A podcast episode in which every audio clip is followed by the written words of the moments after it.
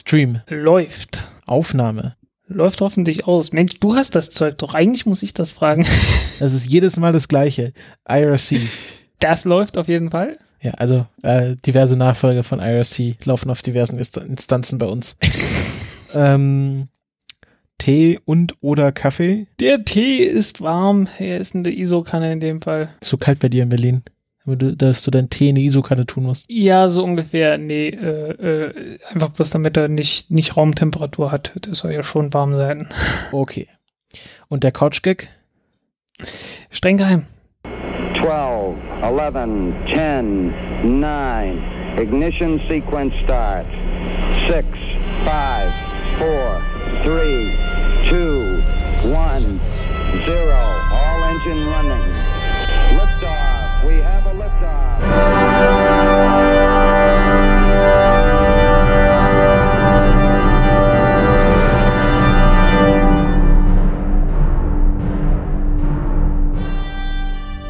Countdown Podcast Folge 49. Ich begrüße bei mir Frank. Hallo Frank. Hallo Christopher. Und Ja, du trinkst manchmal auch Kaffee? Ja, ich trinke ich trinke manchmal auch Kaffee. Ich hatte mir jetzt auch tatsächlich gerade überlegt, ob ich meinen durchlaufen lasse, aber da muss ich irgendwie Kaffeemaschine anmachen und äh, ist mir alles zu anstrengend jetzt. Ja, äh, Ja, deswegen mache ich immer nur Tee. Da braucht man bloß einen Wasserkocher und einen Teebeutel. und- Irgendein Behältnis wäre nicht verkehrt. ja, wenn man, wenn man, aber wenn man Tee richtig macht, dann gehört auch noch ein bisschen mehr dazu. Mit so äh, Kanne vorwärmen und äh, Tee ab, absieben. Ja, du kannst natürlich das, äh, dir, dir so ein Set holen für die chinesische Teezeremonie. Es gibt dann auch noch die, die ganz paranoide japanische Variante. Aber äh, die, die chinesische ist eigentlich auch schon nicht schlecht. Ja. Da geht's dann tatsächlich darum, dass man, äh, bevor man anfängt, den Tee zu trinken, äh, die, die Tassen und die Kannen und so weiter, dass man die alle vorgewärmt hat. Ja, also machen das nicht, äh, also Print machen das doch aus, also erstmal Wasser heiß machen und dann irgendwie die Kanne mit ausschwenken. Ja, aber das, das geht dann halt äh, in verschiedenen, in verschiedenen Eskalationsstufen. Ja. äh, vom Ritualcharakter her. Äh, Apropos verschiedene Eskalationsstufen, äh, wir haben jetzt auch YouTube. ähm, also nicht komplett YouTube, uns hat ein Kanal dann doch gereicht, ähm, aber ähm, Leute, die ja selber vielleicht Podcast produzieren, haben mal mitbekommen, dass Auphonic jetzt ähm, es anbietet, dass man sogenannte Wave-Form-Videos rendern kann. Also dann hat man quasi ein Foto von einem Podcast und ähm, darüber dann so eine Art, äh, kennt man vielleicht noch von, äh, äh, wie nennt, wie war das früher hier, äh, Winamp? So Visualisierungen, äh, Winamp, das war aber auch im Windows Media Player. Genau. Ähm, und äh, damit man halt sieht, dass der Audio spielt und dass man halt irgendwie was, was hat, was sich auch visuell bewegt, ist halt für uns kein großer Aufwand, das einfach nochmal als YouTube-Video rauszurendern und vielleicht ähm, erreichen wir dann damit nochmal ein anderes Audience äh, an Hörerinnen, äh, die dann über YouTube reinkommen. Also schaut mal beim YouTube-Kanal vorbei, abonniert den vielleicht, auch wenn er uns nicht hört, aber so ein bisschen, um uns zu pushen, damit wir nicht so mickrig aussehen mit nur einem Abonnenten. Ähm, aber ansonsten, ich glaube, alle, die das jetzt schon hören, die werden einen YouTube-Kanal nicht unbedingt brauchen. Ist mehr so für die Neuhörer und Neuhörerinnen natürlich auch. Zum problemlosen Verlinken, damit niemand Ja. äh, so peinliche Sachen machen muss wie ich äh, und äh, sich MP3-Dateien runterladen und die dann im externen Player anhören. Für was? Wobei das natürlich manchmal auch ganz gut ist. Also äh, äh, irgendwie Hardcore History habe ich jetzt äh, ein sehr anschauliches äh, Archiv. Ja, ja. Ja, mittlerweile, mittlerweile hab, wenn ich, wenn ich so Dat äh, Audiodateien habe, die ich jetzt nicht unbedingt als Podcast abonnieren kann, dann benutze ich da Haftdaffer sehr gerne für. Also, dass man da, der kann ja dann auch Audio, die Audiospur aus dem YouTube-Video rausrendern. Also, das Ja. ist sehr praktisch. Das habe ich auch irgendwie. Also da gibt's ja diverse äh, Plugins und so weiter. Ja, also das benutze ich sogar, um, um mir irg- irgendwie, wenn jetzt Spotify oder Deezer irgendwie ihre Podcasts machen, dann äh, ist eigentlich ziemlich viel Aufwand, nur um einen Podcast zu abonnieren, aber ähm, dann ähm, es gibt auch hier bei äh, Google Chrome so äh, Untersuchen, wo man dann halt äh, verschiedene Dateiströme sich anzeigen lassen kann, also wenn was gestreamt wird. Und dann suche ich Hm. mir halt quasi die Quelldatei der Audiodatei, die dann, äh, wo, da, wo dann halt dieser Podcast herkommt. Und den schicke ich dann mit Haftaffer in meinen in meinen Podcatcher. Damit ich dann nicht hier über dieses komische Deezer oder Spotify hören muss. Aber deswegen mag ich halt diese, diese einfachen MP3-Dateien, wenn du irgendwie einfach bloß MP3-Datei-Download hast. Fertig. Ja, Ich mag das einfach. Ähm, genau, Ja, bieten, bieten wir ja auch halt an. Also äh, wir bieten sogar in verschiedenen Versionen an. Also ich glaube, weiß gar nicht, was wir alles haben, aber nicht nur MP3. Also wir haben auch, äh, wie es sich gehört, eine, genau, wir haben MP3, MP4 und OGG, also als äh, quelloffenes Audioformat. jo. Ähm, wobei quelloffen ist ja MP3 jetzt auch seit diesem Jahr. Es ist, es ist, Also quelloffen nicht, aber, aber äh, komplett frei. ja genau, frei verfügbar, aber Genau, aber es gibt ja durchaus äh, irgendwie äh, äh, Player oder oder Sachen, die halt aus aus noch alten lizenzrechtlichen Sachen kein MP3 abspielen können. Und da ist Ja, dann auch klar. meistens die bessere Wahl. Und wir haben da auch, wir haben da auch, auch, einige Leute, die das abonniert haben. Also ich sehe das ja mal, wie viel jeweils welche Datei runtergeladen wird. Und es ist nicht so, als, als wäre da auch irgendwie äh, bei null, null Hörern. Also es lohnt sich doch noch. Äh, was sich auch noch lohnt, was, was sich auch noch lohnt, ähm, was ich jetzt festgestellt habe, war, ähm, wer das jetzt quasi normal über einen Podcatcher hört, ähm, der wird das wahrscheinlich nicht wissen. Wir bieten ja für unsere Patreon-Hörerinnen, also Leute, die uns dann so klein, einen kleinen Obolus in den Hut werfen, äh, nochmal einen Sonderstream an, äh, der dann quasi ungeschnitten ist, unbearbeitet ist, aber dafür halt äh, sofort nach der Aufzeichnung hochgeladen wird. Also für die Leute, die unsere Folge ja so schnell wie möglich hören wollen. Und ähm, und da habe ich auch gedacht, du kam irgendwie keine Rückmeldung und da habe ich keine Abrufstatistiken und habe ich mal so gefragt, ja, wer hört das? Und dann kamen doch einige Leute, die das hören. Also es gibt auch einige Leute, die äh, das über unseren Patreon-Stream hören, was auch schön zu wissen ist, dass es da auch gehört wird, dass sich das auch lohnt. Das ist es durchaus. Jo, äh, was natürlich in, in letzter Zeit, was das letzte war, wo ich äh, viel runtergeladen habe, war, äh, es gibt einen Podcast, der nennt sich History of Rome. Und äh, der beschäftigt sich genau damit. Der hat sich halt äh, über lange Zeit hingesetzt, jede Woche eine Ausgabe gemacht äh, über die Geschichte von Rom und äh, hat wirklich von der Gründung Roms angefangen bis zum Untergang des Weströmischen Reichs, irgendwie 470 oder so. Oder paar 50, weiß nicht mehr. Wann war das? Ja, fragst du. Na, jedenfalls in der Größenordnung. Ich kann dir sagen, wann die Sowjetunion aufgehört hat zu existieren. Das war 89. Hm, Also, äh, nee, Blödsinn, 91, sorry. nee, Jetzt war ich, äh, war doch nur, jetzt habe ich so, so damit angegeben und jetzt weiß ich, ich weiß nur, dass es, glaube ich, äh, weil das der 25.12. war. Aber ich glaube, es war Ah, okay. 1990. Aber ähm, ich muss jetzt hier die Reißleine ziehen. Wir sind über unsere 5-Minuten-Marke schon weit hinaus, worauf wir unseren Smalltalk ja besch beschränken wollten. Äh, kommen wir mal zum, zum Feedback zur letzten Sendung.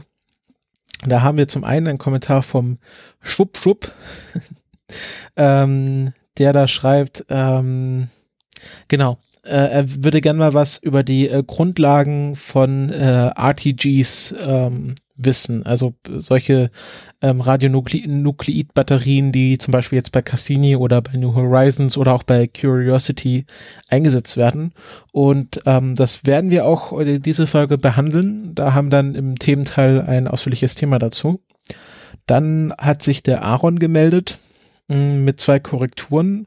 Einmal meinte er, dass er, dass wir mit dem Enceladus Paper, was wir in der letzten Sendung hatten, äh, zu hart ins Gericht gegangen sind. Also wer sich nicht erinnert, da ging es darum, dass äh, Cassini in den Enceladus ähm, Gasausstößen ähm, molekularen Wasserstoff gefunden hat und dadurch ähm, ja gezeigt wird, dass es äh, hydrothermale ähm, ja, wie nennt man das, Geysire äh, gibt, die halt eine gewisse Voraussetzung fürs Leben ist. So genau möchte ich das gar nicht jetzt nochmal erzählen. Auf jeden Fall meinte er, dass wir das doch irgendwie zu so stark kritisiert hätten.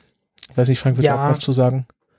Es ist halt immer eine Frage. Äh, es ist manchmal eine Frage der, der gerade vorhandenen Stimmung auch bei mir und ich war irgendwie die letzten paar Wochen nicht übermäßig gut drauf. Äh, gerade nicht allzu gut zu sprechen auf äh, diverse Journalisten äh, und äh, ja, wie das halt manchmal so ist, nicht? Ja. Da ist dann, da ist dann die Zündschnur etwas kürzer als sonst. Ja, also ich frage mich halt manchmal, ob ich, ob ich vielleicht nicht enthusiastisch genug bin für die Raumfahrt. Ähm, also ich sehe das halt Ja. immer, dass, dass immer so äh, Leute so ganz wahnsinnig werden, wenn sie irgendwie mal äh, einen Astronauten sehen, also so als, als wäre das Justin Bieber. Und auch Hm. so diese, diese ganze Mars Generation und Mission to Mars und also solche Sachen. Ich, ich glaube, ich bin einfach zu zynisch dafür. Und ich glaube, das springt dann halt auf solche Sachen über. Ich bin da halt auch nicht viel anders. Und ja, das, das verstärkt sich dann Genau. gegenseitig etwas manchmal. Also, ich meine, Ich bin ja auch bei, bei Golem bin ich auch ein bisschen so die Grumpy Cat von allen. ja, also ich glaube, ich, ich, ich hatte eigentlich gehofft, dass wir das klar genug gemacht haben, dass wir das schon irgendwie an sich interessant finden. Nur halt, wie das verkauft wird, als äh, da wurde Leben gefunden. Und natürlich, wenn man das jetzt ganz genau betrachtet, haben sie das nie gesagt, sondern haben gesagt, da könnte eventuell mal Leben gewesen sein, ähm, Ja. wenn es hochkommt. Und ja, aber was halt hängen bleibt, ist in der Bevölkerung, ist halt, die haben da Leben gefunden oder äh, haben Hinweise auf Leben gefunden. Und dann wird sich halt nach einer Weile gefragt, warum finden sie dann das Leben nicht, wenn sie ständig Hinweise finden. Ja, das ist halt, ist halt ein ernsthaftes Problem. Ja. Äh, was halt auch äh, von den Medien irgendwie, äh, es wird nicht ernst genommen einfach, dass das ein Problem ist. Äh, die, die Medien, die reden zwar die ganze Zeit davon, aber sie nehmen es nicht so ernst, wie sie es nehmen würden, wenn das, was sie sagen, ernst gemeint wäre. Ja. Falls das jetzt Sinn macht. Ja, also ich, in gewisser Weise hat der Aaron da schon recht, dass wir vielleicht ein bisschen zu kritisch gegenüber dem Enceladus Paper waren. Ähm, aber ich glaube, ich hoffe Ja. auch, dass Leute hier zuhören, weil sie wissen, dass wir keine Jubelperser sind und alles, auch wenn es auch so toll klingt, kritisch unter die Lupe nehmen. Ja, und manchmal ist es halt einfach nur, äh, ja, es ist halt einfach ein Abbild dessen, wie man es gerade aufgenommen hat und wie man darauf reagiert. Äh, wir machen ja Aktuelles aus der Raumfahrt, so heißen, ähm, vieles von dem, worüber wir sprechen, ist jetzt nicht gerade gut abgehangen und schon tausendmal drüber nachgedacht und so weiter, sondern es ist dann manchmal halt, halt auch einfach so die, die Reaktion, die man halt gerade darauf hat. Ja. Und äh, ja, die ist halt nicht, in dem Fall mal nicht sonderlich äh, positiv ausgefallen. Das heißt nicht, dass ich das nicht ändern kann. Ja. Äh, das Nee, also- passiert ab und zu. Ich glaube, was man davon wegnehmen kann, ist, äh, wer, wer hier zuhört, muss sich klar sein, wir sind äh, äh, äh, keine Jubelperser und wir äh, motivieren natürlich alle Hörerinnen und Hörer dazu, sich ihre eigene Meinung zu bilden. Wir verlinken deswegen ja auch alles und äh, solche, solche Abstracts, die kann man auch als Laie ganz gut lesen. Dann noch eine ganz kleine andere Äh, warte Richtigstellung. mal ganz, ganz Ja? kurz von mir noch, äh, weil das ist mir in letzter Zeit, äh, ist mir das nochmal untergekommen und ich hatte vor einer, vor einigen Ausgaben hatte ich mal über der Ariane 6 gesprochen, ne? mhm. Äh, und ich glaube, die Oberstufe ist doch gar nicht so schwer, wie ich dachte. Ähm, weil wahrscheinlich haben die in die Nutzlastberechnung einfach mit, also die, es gibt ja die Möglichkeit oder es wird angeboten, die Möglichkeit mit der Ariane 6 Rakete in höhere Orbits reinzukommen. Und da sinkt entsprechend die Nutzlast deutlich stärker ab als sonst. Und äh, ja, der Grund dafür wird höchstwahrscheinlich sein, äh, dass die Oberstufe einfach wieder zurückgebracht wird in die Atmosphäre und deswegen äh, die Nutzlast so stark absinkt und nicht, nicht unbedingt wegen der, wegen der hohen Leermasse. Also ich bin mir da bei weitem nicht mehr ganz so sicher, wie ich mir damals war, dass das Ding wieder so schwer ist. Ja. Also, ähm, ja, passiert, ne? Naja, also äh, wie gesagt, alles ist im Flux. Äh, Ja, also wie gesagt, und ich, ich ändere manchmal auch meine Meinung, manchmal einfach bloß, weil ich über irgendeinen Aspekt nicht nachgedacht habe. Passiert. Ja. äh, wenn sich die Fakten, also nicht nur wenn sich die Fakten ändern, ändert man die Meinung, sondern auch wenn man irgendwie äh, die Fakten neu einordnet, dann auch. Ähm, apropos Fakten neu einordnen, äh, Aaron hatte da nochmal ein anderes Kommentar, ähm, äh, dass, äh, ja, also wir hatten ja gesagt, es ist ungewöhnlich, dass die Soyuz äh, mit nur zwei, zwei Astronauten beziehungsweise Kosmonauten zur ISS fliegt. und äh, ist normalerweise immer drei Leute.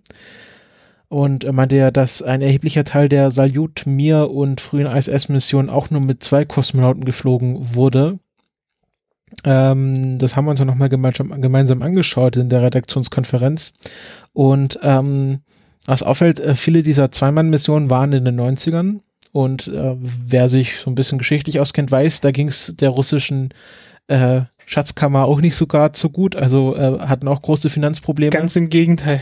Genau. Ganz im Gegenteil. Also da war ja der große Ausverkauf von Russland gewesen, äh, der bis heute sehr große, äh, sehr große Schleifspuren in der russischen Psyche hinterlassen hat. Ja, auf jeden Fall.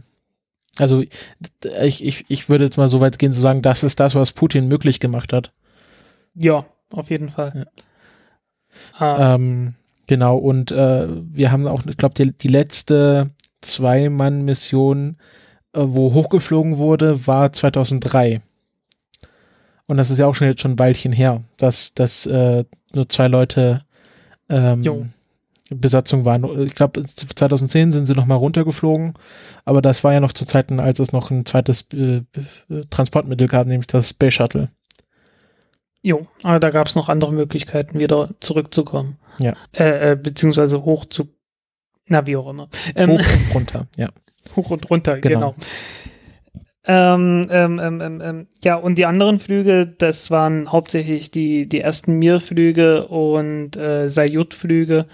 Und das war halt noch zu einer Zeit, als tatsächlich die, die alte Bauform von der Soyuz war, bevor man äh, eine etwas größere Soyuz hatte und etwas äh, leichtere und schmalere äh, Raumanzüge für den Flug nach oben und nach unten.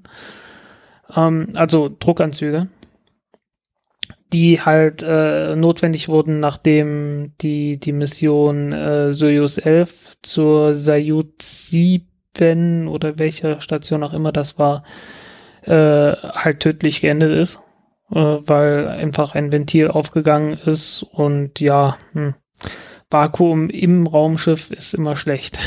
Ja, ja, genau. Also es gibt wahrscheinlich viele Faktoren, warum man nur zwei Leute statt drei hat, wenn man drei Plätze hat. Aber ich glaube mit der Vermutung, dass das Geld in Russland äh, in der Beziehung nicht so breit gestreut ist wie auch bei den Amerikanern, weil sonst hätten die wahrscheinlich sich einen Sitz gekauft. Oder Europa ja, generell zeigt schon einiges. Wobei es bei den Amerikanern ja immer eher eine Frage des politischen Willens ist. Die sind da ja eher immer etwas unkoordiniert in letzter Zeit, gerade in der Raumfahrt. Wir haben ja auch keine Führung. Naja, sie haben schon eine. Bloß keine, die sehr effektiv ist. Ja, nee, also es gibt da keinen Head-Off, also keinen so, Direktor äh, der NASA. NASA, ja. ja also klar, gut, ja. Äh, ob sie eine Führung überhaupt haben, ist fraglich, aber äh, also so eine genaue Richtung ist halt äh, noch nicht da. Und dann letztes Kommentar nochmal vom Eike, ähm, der sich nochmal kurz zu den Sachen geäußert haben, was wir irgendwie letzte Woche äh, von Qualität hin besprochen hatten.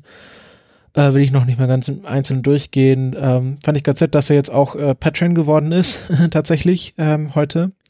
Äh, und äh, ja, also äh, wer, wer meckert und zahlt, ist uns meistens also sind uns natürlich alle Kritiker willkommen, solange es in einem gewissen Rahmen ist.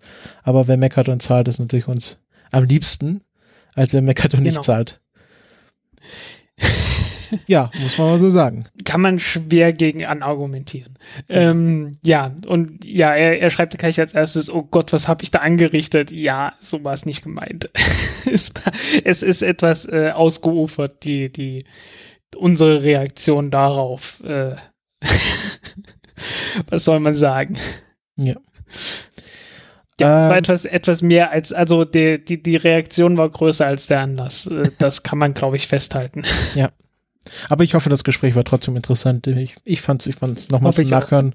Äh, Im Schnitt habe ich auch nochmal sehr interessiert zugehört, weil ich habe ja diese, diese Krankheit, die sich Podcast-Amnesie nennt, sobald die Aufnahme zu Ende ist, weiß ich nicht mehr, was ich gesagt habe. Von dem her war es nochmal ganz spannend, das nachzuhören. Äh, ja, also es ist immer wieder ganz witzig. Also man, man fragt sich auch manchmal, gerade wenn es länger her ist, äh, fragt man sich echt, was, das habe ich tatsächlich so gesagt oder äh. Ja. Und ich habe, ich, vielleicht noch mal gehört, ich habe jetzt noch mal äh, diese, diese, die letzte Folge mehr Zeit investiert, um zu schneiden. Also wirklich auch, äh, also wir hatten uns ja schon mal irgendwie Marker gesetzt, wenn wir gemerkt haben, wir fangen wir an zu recherchieren. Das habe ich dann schon mal rausgeschnitten, aber ich habe auch noch mal ähm, einfach die ganze Folge ein bisschen gestrafft. Ich weiß nicht, ob man das äh, so hört, wenn man es nicht weiß Ist immer so die Frage. Aber anscheinend hat es Eike gefallen, von dem her, es sollte alles in Ordnung sein jetzt. Gut, kommen wir zu den Themen. Und da ist das erste. Haben wir auch noch. Wir, ja. wir haben hier einen Podcast, habe ich gehört. Ja, äh, wir machen das nicht nur zum Spaß. Also schon auch. Okay, aber. also den. Moment, wie, wie oft habe ich diesen Witz jetzt gebracht? Äh, zählt jemand mit? Diese Folge nur einmal. Ähm, okay. Ja, Cassini, Cassino Huygens, um genau zu sein. Eine Mission, die jetzt seit äh, genau 20 Jahren äh, unterwegs ist. Seit 13 Jahren ähm, ihre Mission verrichtet und äh, im September damit aufhört äh, und ist jetzt in, in den letzten großen Teil dieser Mission eingeschwungen, in den Orbit eingeschwungen.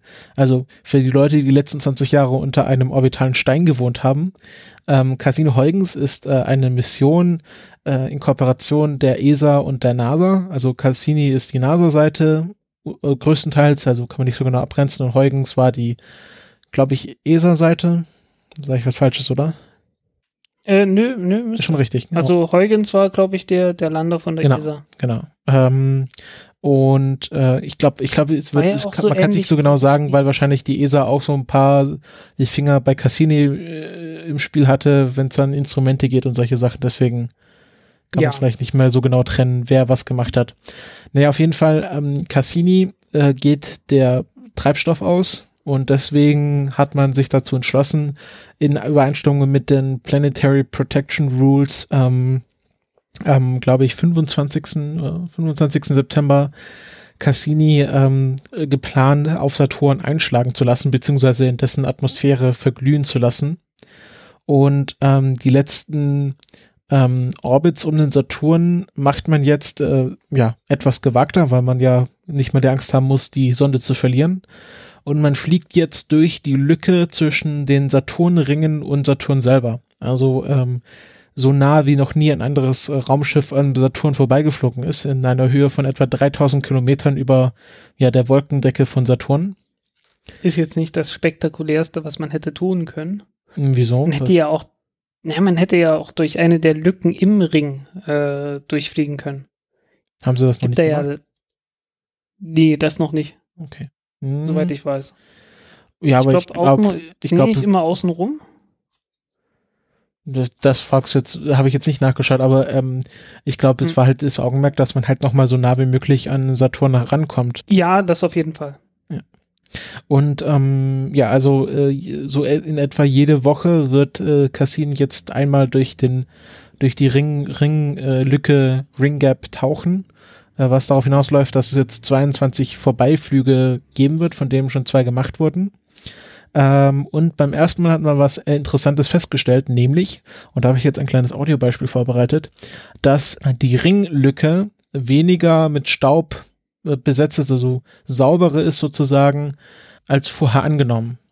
Und das kann man nämlich dadurch feststellen, ähm, die richten das äh, Cassini-Raumschiff so aus, äh, dass es wie eine Art, äh, ja, dass diese große High-Gain-Antenne wie eine Art äh, Schutzschild wirkt, ähm, um das restliche Raumschiff vor Mikrometeoriten abzuschirmen. Und wenn die darauf draufprasseln, dann kann man das elektromagnetisch aufzeichnen. Und genau, und es gibt jetzt eine Aufzeichnung, die spiele ich jetzt mal zum, zum Vergleich vor, die gemacht wurde, als Cassini im Dezember durch den Janus äh, Epithemus Ring geflogen ist, ähm, was ein äußerer Ring war. Und das hört sich dann so an.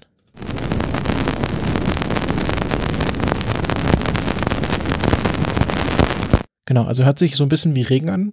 Und diese, diese kleine Knackser sind halt wirklich so kleine Staubkörnchen, die halt auf diese Messoberfläche, wo ich nicht genau weiß, was das ist, ähm, auftreffen. Und so hört sich das an, wenn sie durch diese Ringlücke fliegen.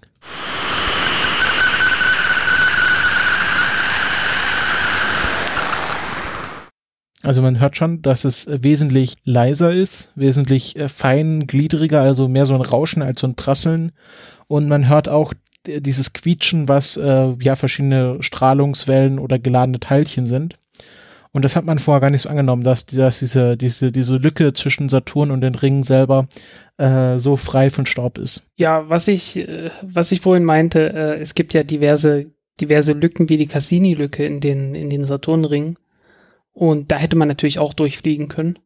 Ja. Das ist allerdings sehr, sehr knapp, äh, die sind sehr, sehr eng. Du musst, äh, du musst auch nachdenken, sie wollen ja, dass Cassini dann halt äh, irgendwann am Saturn einschlägt. Ja, ja, klar. Ich sag ja nur, äh, es, es hätte noch gewagtere Manöver gegeben. Ja, gut. Ja, also ich glaube, die haben sich da schon genau überlegt, was sie machen. Ja, also das wäre schon, äh, es wäre sehr waghaltig, sehr waghalsig gewesen, das zu machen. Also das war so die erste interessante Entdeckung, die man gemacht hat, dass, äh, und das habe ich ja so angekündigt, dass der Saturn auch zwischen seinen Ringen Staub saugt. Und dass man das, dass zum Beispiel die Außenseite der Ringe viel staubiger ist als die Innenseite. Also wenn man außen an den Ringen vorbeifliegt, dann trifft man auf viel mehr Staub als ähm, auf der Innenseite, was ich auch so ein bisschen verstehen kann. Äh, ich weiß gar nicht, also diese Ringlücken, die werden ja dadurch freigehalten, dass da so kleine äh, äh, Schäfermonde durchfliegen, oder? Ja. Genau, und ich denke Genau. mal, alles, was halt von Saturn wegfliegt, also direkt vom Saturn wegfliegt oder also wird halt nach irgendwann in diesen Ringen eingefangen und deswegen sind halt die Lücken ziemlich sauber.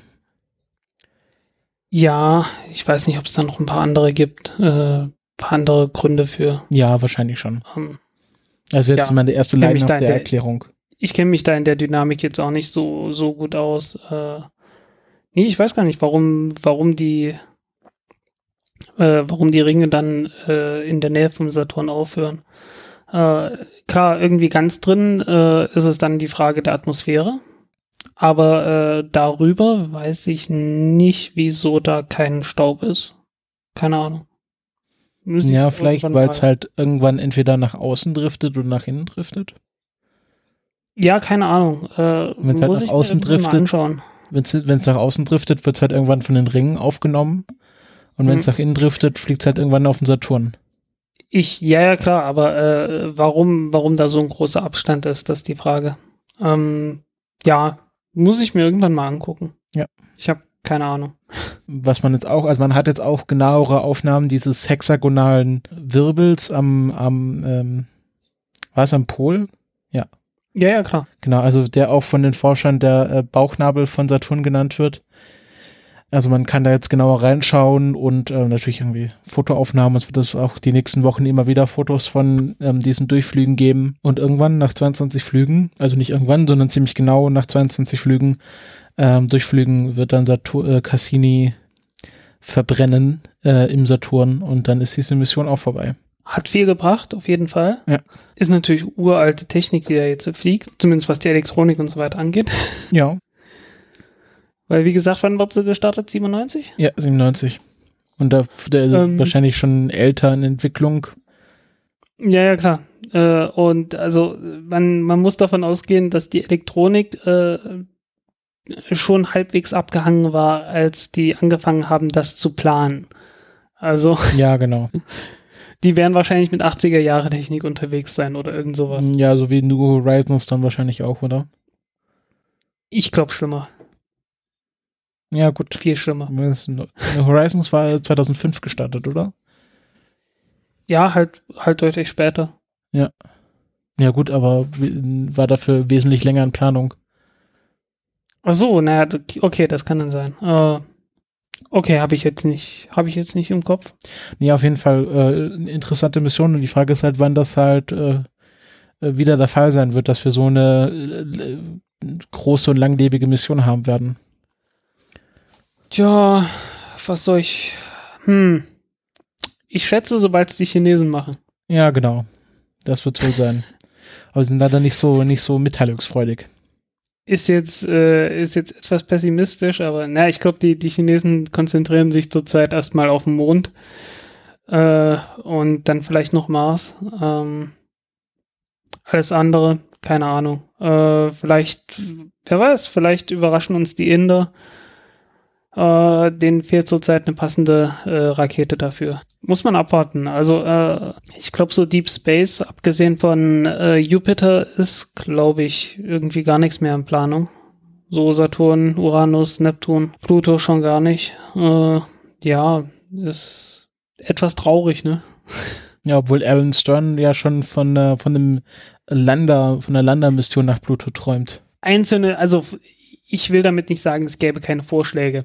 Äh, ich will nur sagen, irgendwie konkrete, konkrete Planung äh, und Finanzierung mit Budget und so weiter äh, wüsste ich nicht, dass da irgendwo was ist. Okay. Oder ich irre mich da, kann durchaus auch sein. Ist halt wirklich schade, weil ähm, die, die Bilder, die wir von Uranus und Neptun haben, die kommen alle noch von den Voyager-Sonden. Äh, Die waren damals noch ausgestattet mit Videocon, äh, Videoröhren, also Bildröhren.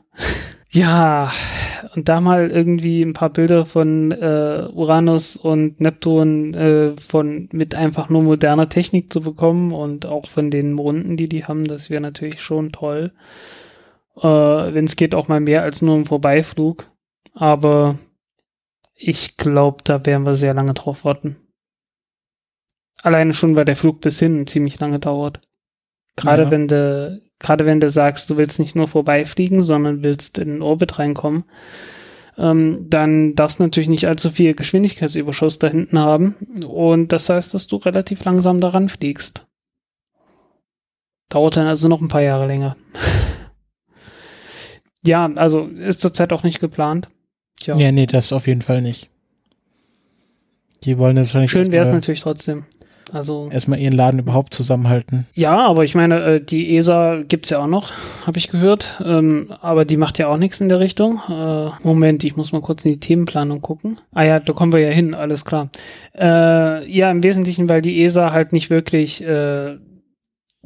nicht wirklich Radioisotopenbatterien benutzt.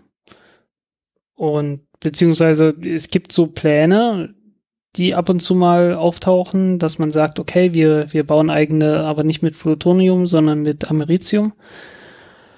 Aber äh, konkret ist da noch nichts geworden. Ähm, einfach bloß, weil dort, äh, äh, weil es da sehr viele politische Widerstände gibt, dass man Radioisotopenbatterien benutzt. Und darum sollte es ja heute auch gehen. Ne?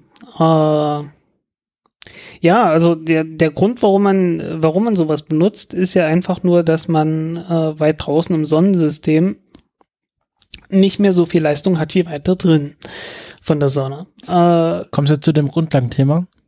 jo, Genau, das solltest du mir vorher sagen, damit ich eine Kapitelmarke setzen kann. ach so, das wäre hilfreich, ne? Ja.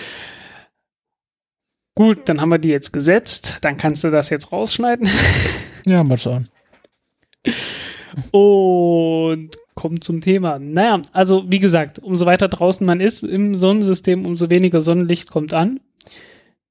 Das Ganze ist, äh, äh, fällt halt ab mit dem Quadrat des Abstandes. Ähm, kann man sich ganz leicht vorstellen, die äh, Sonne strahlt halt ihre Sonnenstrahlung äh, gleichmäßig in alle Richtungen des Raums äh, durch praktisch so eine kugelförmige Oberfläche durch. Und äh, umso weiter man weg von der Sonne ist, äh, umso größer wird dann diese kugelförmige Ober Oberfläche. Und die Oberfläche von dieser, von dieser äh, Kugel, äh, ja, die steigt halt mit dem Quadrat des Abstandes. Und entsprechend umso dünner und umso weniger Licht kommt an, äh, die, das man benutzen könnte, um da Strom draus zu machen kann man sich ja fast schon ausrechnen. Ich glaube nicht, dass ich das jetzt hier im Stream im Kopf alles durchgerechnet kriege. Ähm, also in Erdnähe sind so immer noch so 1,3 Kilowatt äh, pro Quadratmeter an reinem Sonnenlicht. Und wie gesagt, es nimmt ab mit dem Quadrat des Abstandes. Beim Jupiter, da sind es jetzt schon, also die, die Erde hat ja Abstand von einer astronomischen Einheit, äh, konsequenterweise. Der Jupiter hat irgendwas zwischen 5 und 6. Also heißen, da kommt so ungefähr nur noch ein Dreißigstel von dem äh, Sonnenlicht an, das bei uns so ankommt. Und dann hat man entsprechend nicht mehr äh, 1300 Watt pro Quadratmeter, äh, sondern na, irgendwas um die 40. Etwas mehr als 40 vielleicht. Und äh, dann haben die Sonnen die Solarzellen haben alle nur eine begrenzte Effektivität und äh, ja, plötzlich bringt so ein Quadratmeter dann halt nicht mehr ein paar hundert Watt, äh, sondern bloß noch zehn oder so. Und äh, das ist dann natürlich ein Problem. Ein Problem, das man so knapp gelöst gekriegt hat, jetzt mit Juno. Äh, der, die Sonde, die jetzt, äh, glaube ich, habe ich gelesen, endgültig in dem äh, 53-Tage-Orbit bleiben wird. Hatten wir uns ja auch mal drüber unterhalten. Mhm. Ja, die wird komplett äh, von Sonnenlicht äh, betrieben. Wenn man jetzt noch weiter raus will und äh, damit ich hier bloß keinen Blödsinn erzähle, äh, gucke ich mal kurz, wie weit der Saturn weg ist. glaube, waren irgendwas um die 20, nee, äh, Blödsinn, um die 10, ja. 10 astronomische Einheiten. Also heißen, da kommt dann bloß noch ein Viertel von dem an, was beim Jupiter ankommen würde. Da merkt man schon langsam, äh, wird das Ganze knapp. Ne? Also man kann immer nur begrenzt viel äh, letzten Endes rausholen. Was Gewicht angeht, äh, die Solarzellen müssen nicht so sehr den Flug selbst überstehen, aber die müssen wenigstens den Flug in den, äh, in den Weltraum überstehen. also so heißen, die müssen irgendwie mechanisch halbwegs robust sein. Und äh, von daher hat man da gewisse Gewichtsanforderungen, also hat man da ein gewisses Gewicht, das man automatisch hat. Kann sein, dass sich das irgendwann mal ändert. Zurzeit ist es jedenfalls nicht so. Ähm, Wäre natürlich auch immer, immer äh, etwas effektiver. Ähm, aber man kommt dort langsam aber sicher in Regionen rein, wo man äh, was Effizienz angeht, nicht mehr viel machen kann. Also man, man ist jetzt so langsam an dem Punkt angelangt, wo man bloß noch leichtere Solarzellen bauen kann und dadurch dann halt sagen kann, okay, äh, wir können dann auch größere Solarzellen bauen. Problem, umso größer die Solarzellen sind, umso, umso größere äh, Biegemomente und ähnliches hat man. Also so heißen die, die großen Solarsegel sind dann entsprechend schwieriger ähm, zu kontrollieren und dann braucht man wieder mehr Masse, mehr Struktur und so weiter und so weiter. Und äh, ja, wenn man dann noch weiter raus will, irgendwie so in 30, 40 astronomische Einheiten Ab Abstand, was dann so äh, Uranus, Neptun und so weiter angeht, ja, da ist dann einfach nicht mehr genug Licht da, um noch ernsthaft äh, Strom draus zu gewinnen. Also Alternative, äh, irgendwie, irgendwie braucht man eine Energiequelle, die ein paar Jahre lang äh, Strom liefern kann, um so eine Sonde zu betreiben. Wenn es geht, nicht nur ein paar Jahre, sondern eher ein paar Jahrzehnte. Das geht schlecht, indem man sagt, okay, wir äh, packen einfach Wasserstoff und Sauerstoff in den Tank und äh, noch eine Brennstoffzelle dazu und dann machen wir daraus äh, Strom. Physikalisch geht das, aber halt nicht über so lange Zeiträume, beziehungsweise nicht mit einem vernünftigen Massebudget ja, was bleibt also übrig? Man braucht irgendwas, das eine, man braucht irgendeinen Energiespeicher, der eine hohe Energiedichte hat. Und da gibt es im Prinzip halt bloß einen und das ist äh, Kernkraft an irgendeiner Art, an irgendeiner Stelle. Nur um mal so die, die Größenordnung klar zu machen, äh, wenn man äh, irgendwie eine chemische Reaktion hat, irgendwas verbrennt, dann kommt da Energie raus. Also wenn, wenn zwei Atome irgendwie miteinander reagieren, dann kommen da Energiemengen raus von ein paar Elektronenvolt. Das ist eine sehr kleine Energiemengeneinheit, äh, die halt äh, sehr gern dafür benutzt wird. Und äh, wenn man so einen äh, radioaktiven Zerfall hat, dann kommen da ganz mal eben von einem Atom sowas wie vier Millionen Megaelektronen, äh, vier Millionen Elektronenvolt raus. Und wenn man Kernspaltung hat, dann sind es 200 Millionen Elektronenvolt. Also äh, äh, es ist wirklich so das Millionenfache und äh, teilweise das zig Millionenfache an Energie, das dabei rauskommt. Also äh, entsprechend hat man, ist das halt eine Energiequelle, die äh, dazu imstande ist, während halt chemische Energiequellen da wirklich ein ernsthaftes Problem haben. Also da in, in, irgendeiner Weise mithalten zu können, weil du hast halt einen Faktor von einer Million und mehr äh, dazwischen. Um das Ganze möglichst einfach zu halten, macht man, baut man allerdings keine, Kern, äh, keine Kernreaktoren, die ähm, Kernspaltung betreiben. Hat man schon gemacht, äh, aber benutzt man Raumsonden nicht. Stattdessen benutzt man halt Radioisotopenbatterien, so heißen. Man nimmt irgendeinen radioaktiven Stoff, der halt äh, zerfällt. Beim Zerfall gibt der Energie ab wird dadurch warm und diese Wärme benutzt man dann, um Strom herzustellen. Also um, um Strom zu äh, Strom herzustellen, sehr schön. Äh, um halt elektrische Energie äh, Irgendwo ist gerade ein Physiker das Ganze in, in, elektrische Energie umzuwandeln. So, Punkt. Gibt dann natürlich tausend Varianten, wie man das machen kann. Äh, die beliebteste derzeit ist der Seebeck-Effekt. Ähm, Seebeck-Effekt ist ganz einfach. Man hat äh, eine wenn man Metall hat, äh, also einen Metallstab hat mit äh, zwei unterschiedlichen Metallen, dann entsteht, wenn die eine Seite warm wird und die andere kalt wird, äh, eine Spannung zwischen den beiden Metallen, also zwischen dem heißen Ende und dem kalten Ende. Moment, du brauchst gar nicht zwei unterschiedliche, bin ich blöd. Bin mir gerade nicht sicher. Naja, letzten Endes ist das gleiche wie der Peltier-Effekt, bloß umgekehrt. Ähm, Peltier-Elemente kennt man vielleicht, das sind die, wo man Spannung anlegt und äh, ja, wird dann die eine Seite warm und die andere Seite kalt. Und Seebeck-Effekt macht genau das Umgekehrte, so heißen, die eine Seite machst du warm, die andere Seite machst du kalt und es fließt ein Strom.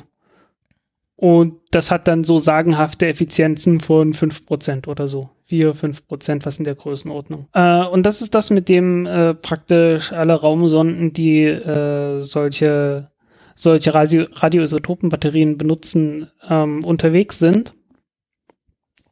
Hat ein Problem.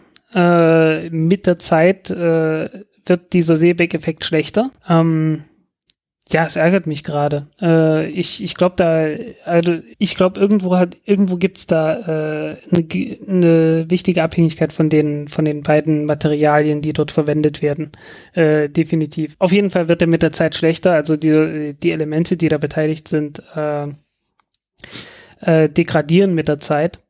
Und äh, deshalb ist es auch so, wenn man sich ähm, irgendwie technische Dokumentation von Voyager-Sonden oder sowas anschaut dann fällt dort der, die Energiemenge, die aus diesem Radioisotopenbatterien rauskommt, äh, sehr viel schneller ab, als man das vermuten würde, wenn man dran denkt, dass da, dass das Material, das man da benutzt, das ist Plutonium 238, hat eine Halbwertszeit von 88 Jahren. Und äh, wenn man sich so den, den, äh, wenn man sich die elektrische Leistung von der Batterie anschaut, dann fällt die sehr viel schneller als mit einer Halbwertszeit von 88 Jahren. Äh, und das liegt halt tatsächlich äh, an die, daran, dass diese, dass diese Elemente, diese Thermoelemente mit der Zeit äh, kaputt gehen. Das liegt nicht an der, nicht an der radioaktiven Strahlung, sondern einfach bloß an Wärme. Die sind halt die ganze Zeit heiß und mit der Zeit gehen die halt kaputt dabei. Und äh, ja, deswegen verlieren die halt viel schneller an, äh, viel schneller an Leistung, als man das äh, man vermuten würde. Gibt natürlich noch mehr Möglichkeiten, auch sowas Strom zu machen. Und äh, ja, Seebeck-Effekt, wie gesagt, so irgendwas um die 4-5% Effizienz ist jetzt nicht das Allertollste. Gibt auch bessere Maschinen, um daraus, äh, um daraus Strom zu machen. Problem ist, das sind Maschinen. Äh, in, äh, in vielen Fällen, äh, also beispielsweise kann man halt einen Stirling-Motor nehmen, was ja, äh, wer war es in den Kommentaren? Der auch das Grundlagenthema wollte, der Schwuppschwupp der Schwuppschwupp, was der Schwuppschwupp wollte. Das ist sehr schwierig, äh, selbst Name aussprechen. Hat. Ja, äh, ja, Stirling-Motor funktioniert letztendlich nicht, also vom, vom Funktionsprinzip her äh, funktioniert das Ding genauso wie die Thermoelemente oder auch wie eine Dampfturbine. So heißen, man hat eine warme Seite, man hat eine kalte Seite, dazwischen steht irgendwas und daraus fällt Strom raus.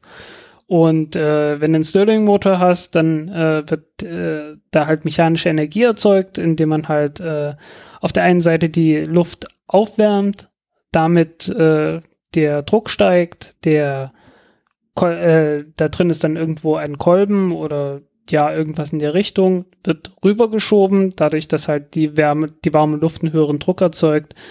Ähm, indem du den, den Kolben praktisch äh, einmal rübergeschoben hast, äh, wird, äh, kommt, die, kommt die warme Luft mit irgendeinem Radiator oder irgend sowas äh, in der Richtung äh, in Berührung, kühlt sich dadurch wieder ab und dadurch kommt der Kolben wieder zurück und so weiter und so weiter.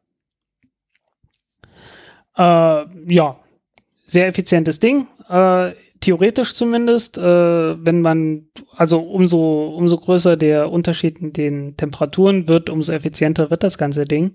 Allerdings hast du ein Problem nicht so sehr mit der heißen Seite. Äh, die Radioisotopenbatterie kannst du fast so heiß betreiben, wie du willst. Ist alles bloß eine Frage dessen, dass du die gut abschirmst von, also gut isoliert hast. Äh, und ja, dann musst du halt nur noch abwarten, bis sich das Ding von alleine aufheizt. Äh, das Problem ist nicht die heiße Seite, sondern die kalte Seite, äh, weil du hast äh, draußen im Weltall nicht irgendwie einen Fluss, äh, den du als äh, Kühlwasser benutzen kannst. Du hast keine Luft, äh, wo du irgendwie sagen kannst, ich benutze hier ein Gebläse, um das irgendwie abzukühlen. Du hast nur halt Vakuum und, die, und das Weltall ringsrum. Und äh, das muss dann halt alles mit Radiatoren machen. Radiatoren sind halt einfach bloß äh, ja eine große Fläche, die halt Wärme abstrahlt. Und äh, dann brauchst du Kühlkanäle, die dann halt, äh, ja, du brauchst Kühlkanäle, die halt die Wärme dann äh, mit irgendeinem, irgendeiner Trägerflüssigkeit oder sowas äh, in diese Radiatoren leiten. Oder du verzichtest drauf und sagst einfach, äh, wir machen das alles mit Wärmeleitung so ganz passiv.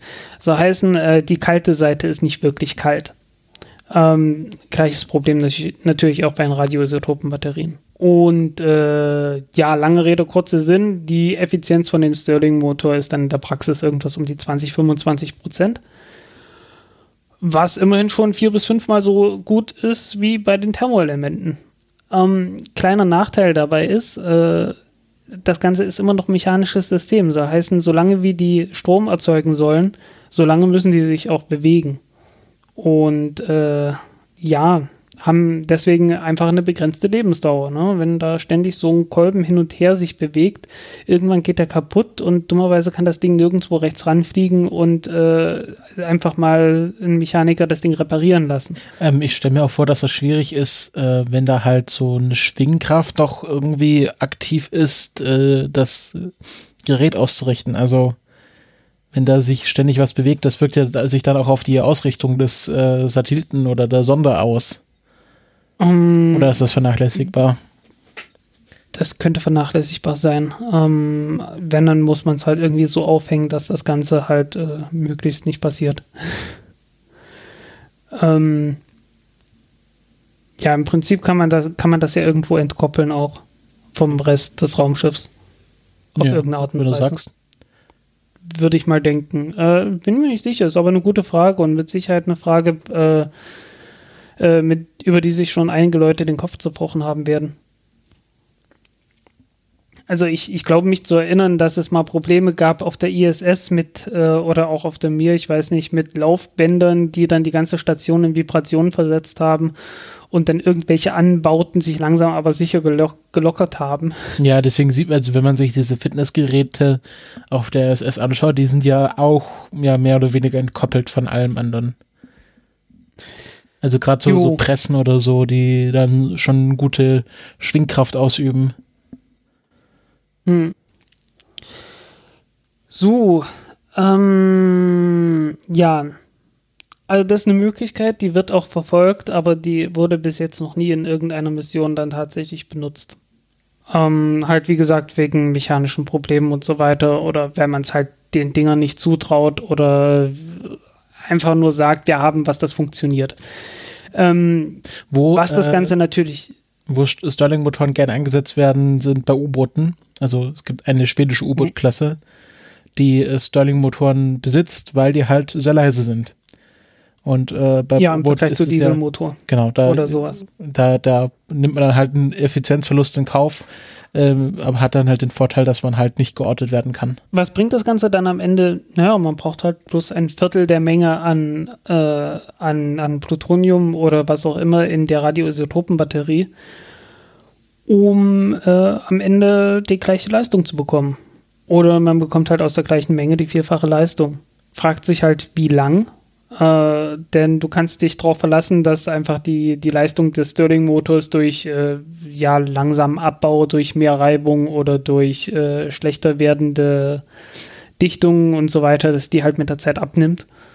Aber man hätte halt eine Zeit lang zumindest die, äh, die Möglichkeit, mehr Leistung daraus zu, rauszuholen. Ähm, es gibt noch andere Möglichkeiten, äh, wenn man jetzt sagt, okay, wir bauen jetzt irgendwas, das richtig, richtig heiß wird, so dass es glüht, dann kann man da auch äh, letzten Endes Solarzellen benutzen. Also keine echten Solarzellen, also äh, nicht Solarzellen, die auf äh, normales Licht reagieren würden, aber es gibt auch Solarzellen, die mit Infrarotlicht funktionieren würden. Und äh, die könnte man halt auch benutzen, wenn man sagt, okay, wir heizen das Ding einfach auf 2000 Grad hoch oder so. Ja, glüht dann halt richtig schön rot, äh, aber man benutzt halt letzten Endes äh, hauptsächlich das Infrarotlicht, um da, äh, um da Strom zu erzeugen. Ähm, nennt sich im Prinzip, äh, das ist Thermophotovoltaik. Will man, hat man zumindest mal untersucht, das Ganze auch auf der Erde zu machen. Äh, dass man halt nicht Photovoltaik macht, wie man es äh, normalerweise macht. So heißen, dass man äh, eine normale Solarzelle nimmt, die, dann, die man halt ins Sonnenlicht reinhängt und fertig. Äh, sondern man äh, nimmt einen Spiegel, konzentriert das Sonnenlicht auf einen kleinen Körper, den man dann richtig aufheizt und benutzt dann die Infrarotstrahlung von diesem heißen Körper, um, um letzten Endes äh, so Solarzellen zu betreiben. Äh, was soll der ganze Scheiß? Äh, das dann diese, das diese großen sein? Sonnenfarben, die man, also diese, wo dann ganz viele Spiegel im Kreis um so einen Turm angeordnet sind. Ja, aber da macht man es einfach nur heiß und äh, erzeugt Dampf. Und so. mit dem Dampf betreibt man eine Turbine. Okay. Ähm, ja, was, wieso kann das Ganze effizienter werden? Naja, man kann sich, äh, man kann sehr genau konstruieren, was für ein Körper das ist, der das Infrarotlicht aussendet. Und äh, wenn man beispielsweise Wolfram nimmt, äh, kennt man ja so vom Wolframdraht, äh, dann kann man das Ganze so einrichten, dass der in, äh, in, in, in, im nahen Infrarotbereich halt äh, sehr stark sehr viel, äh, sehr viel Licht sozusagen aussendet, aber im etwas ferneren Infrarotbereich das die Emission unterdrückt wird. Und damit hat man insgesamt einen schmaleren Spektralbereich. Und wenn man einen schmalen Spektralbereich hat, dann kann man äh, relativ effiziente ähm, Solarzellen bauen, die äh, sehr viel effizienter sind als das, was man äh, zum Beispiel hier mit Sonnenlicht äh, mit einer einfachen Solarzelle hinkriegen kann jetzt mal ganz kurz aus, ganz grob und kurz ausgedrückt. Das ist sehr schwer zu veranschaulichen, wenn man nur drüber spricht. Alternativen dazu. Ähm, Problem mit, der, mit einer Radioisotopenbatterie ist natürlich, du kannst das Ding nicht steuern. Also ganz kurz. So heißen, dass warte, ich würde das gerne nochmal, weil du jetzt einen längeren Vortrag gehalten hast, zusammenfassen. also man hat äh, irgendwie ein Stück radioaktives äh, Getier und ähm, das wird warm von sich aus weil es halt radioaktiv ja. ist. Und dann gibt es verschiedene genau. Möglichkeiten, wie man diese Wärme in elektrischen Strom umwandeln kann. Und das ist einmal Thermoelemente, was halt benutzt wird zurzeit. Genau. Dann kann man es mit einem Stirling-Motor äh, verwenden. Genau. Und äh, dann gibt es noch diese Infrarot-Photovoltaik. Äh, genau, das könnte man zum, könnte man zum Beispiel machen. Äh, es gibt auch noch Beta-Voltaik, so heißen, man nimmt äh, einen Beta-Strahler, also so heißen radioaktives Element, also radioaktives Isotop, das äh, Elektronen raushaut mit äh, hoher Energie und äh, wandelt die praktisch direkt in Strom um. Äh, das Konzept poppt ab und zu mal auf. Ich habe noch nichts äh, gesehen, das äh, dauerhaft und wirklich gut funktioniert. Aber ja, gibt's. Okay. ähm, ja, halt ein Problem, das man, das man damit hat, ist halt, äh, man kann das nicht steuern. Ne? Also das zerfällt halt von alleine und äh, ist dann halt praktisch äh, dem ausgeliefert, was halt diese, äh, was die, die Radioisotopen halt so mit sich bringen an, an Halbwertszeiten, an äh, Zerfallsenergie und so weiter kann man sich dann auch aussuchen. Also sehr beliebt ist halt Plutonium 238. Hat eine Halbwertszeit von 88 Jahren und äh, relativ energiereichen Zerfall und ja, alles durfte. Ähm, Alternative, die man äh, in Europa benutzen möchte, ist Americium 241. Ähm, das äh, fällt letzten Endes, also ein Nachteil von Plutonium 238 ist, das muss man letzten Endes künstlich erzeugen, wenn man das so halbwegs in Reinform haben will. Dazu nimmt man äh, Neptunium 237 und äh, ja, bestrahlt das mit Neutronen und dann kommt das Plutonium von alleine raus. Americium 241 äh, ist genauso wie dieses Plutonium 237 ein Bestandteil von äh, von radioaktiven Abfall sozusagen, äh, von ja, Brennstäben. Und äh, hat eine Halbwertszeit von 400 Jahren. Gibt ähnlich viel äh, Energie ab pro Zerfall, aber braucht halt fünfmal so lang, um zu zerfallen. Entsprechend hat man nur noch ein Fünftel der Leistung. hat auch nur ein Fünftel der Radioaktivität. Kleiner Nachteil ist, äh, es zerfällt teilweise spontan. Also, äh, also nein, nicht, nicht zerfällt, es, es spaltet sich spontan und gibt dabei Neutronen frei. Äh, das ist nicht übermäßig viel, sollte handhabbar sein, aber das ist halt so einer der Dinge, die mir halt im Kopf sind, weil ähm, es gibt immer wieder Pläne, dass man Americium 241 äh, gerne loswerden möchte in Kernreaktoren, indem man die einfach zur Kernspaltung mit benutzt. Und dann hat man das Problem, wenn man zu viel davon im Kernreaktor hat, dann hat man zu viele Neutronen drin und so weiter und so weiter. Dritte Möglichkeit wäre Strontium 90. Strontium 90 äh, ist ein, auch ein wichtiger Bestandteil von den Spaltprodukten in Kernreaktoren und äh, fällt von daher auch in größeren Mengen an. Mhm. Und hat eine Halbwertszeit von 30 Jahren. Ist ein Beta-Strahler, gibt nicht ganz so viel Energie frei wie die Alpha-Strahler. Also auch von der Menge her, aber äh, dadurch, dass man eine kürzere ähm, Halbwertszeit hat, kommt man am Ende in die gleichen Regionen von der, von der Energiefreigabe her, nur halt nicht über die gleichen Zeiträume. Geht also auch und äh, in Russland hat man sowas auch schon benutzt, allerdings nicht in der Raumfahrt, äh, sondern um irgendwelche äh, Leuchttürme entlang der arktischen Küste zu betreiben. Und äh, da haben sich die Leute immer gut drum gekümmert kümmert und äh, es ist nie vorgekommen, dass dort Leute hingegangen sind und Dinge auseinandergenommen haben. Nein, ist nie vorgekommen. Also es gibt da so Geschichten, dass, dass irgendwelche Schrotthändler die auseinandergenommen haben und sich dran gewärmt haben und so weiter und so weiter. Super. Ja. Ja, ist, also gibt schon warm, kann man nicht abstreiten.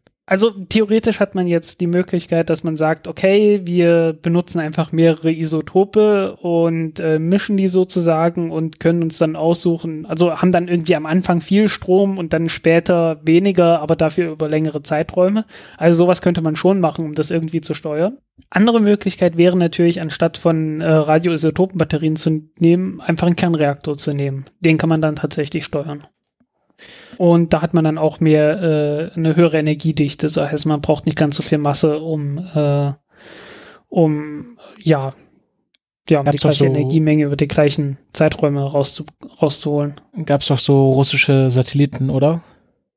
Gab russische und amerikanische auch, glaube ich. Echt? Ich habe nur von den russischen gehört. Hm. Ja, die Russen haben es mehr benutzt. Äh, vor allen Dingen auch in Spionagesatelliten, die relativ erdnah waren.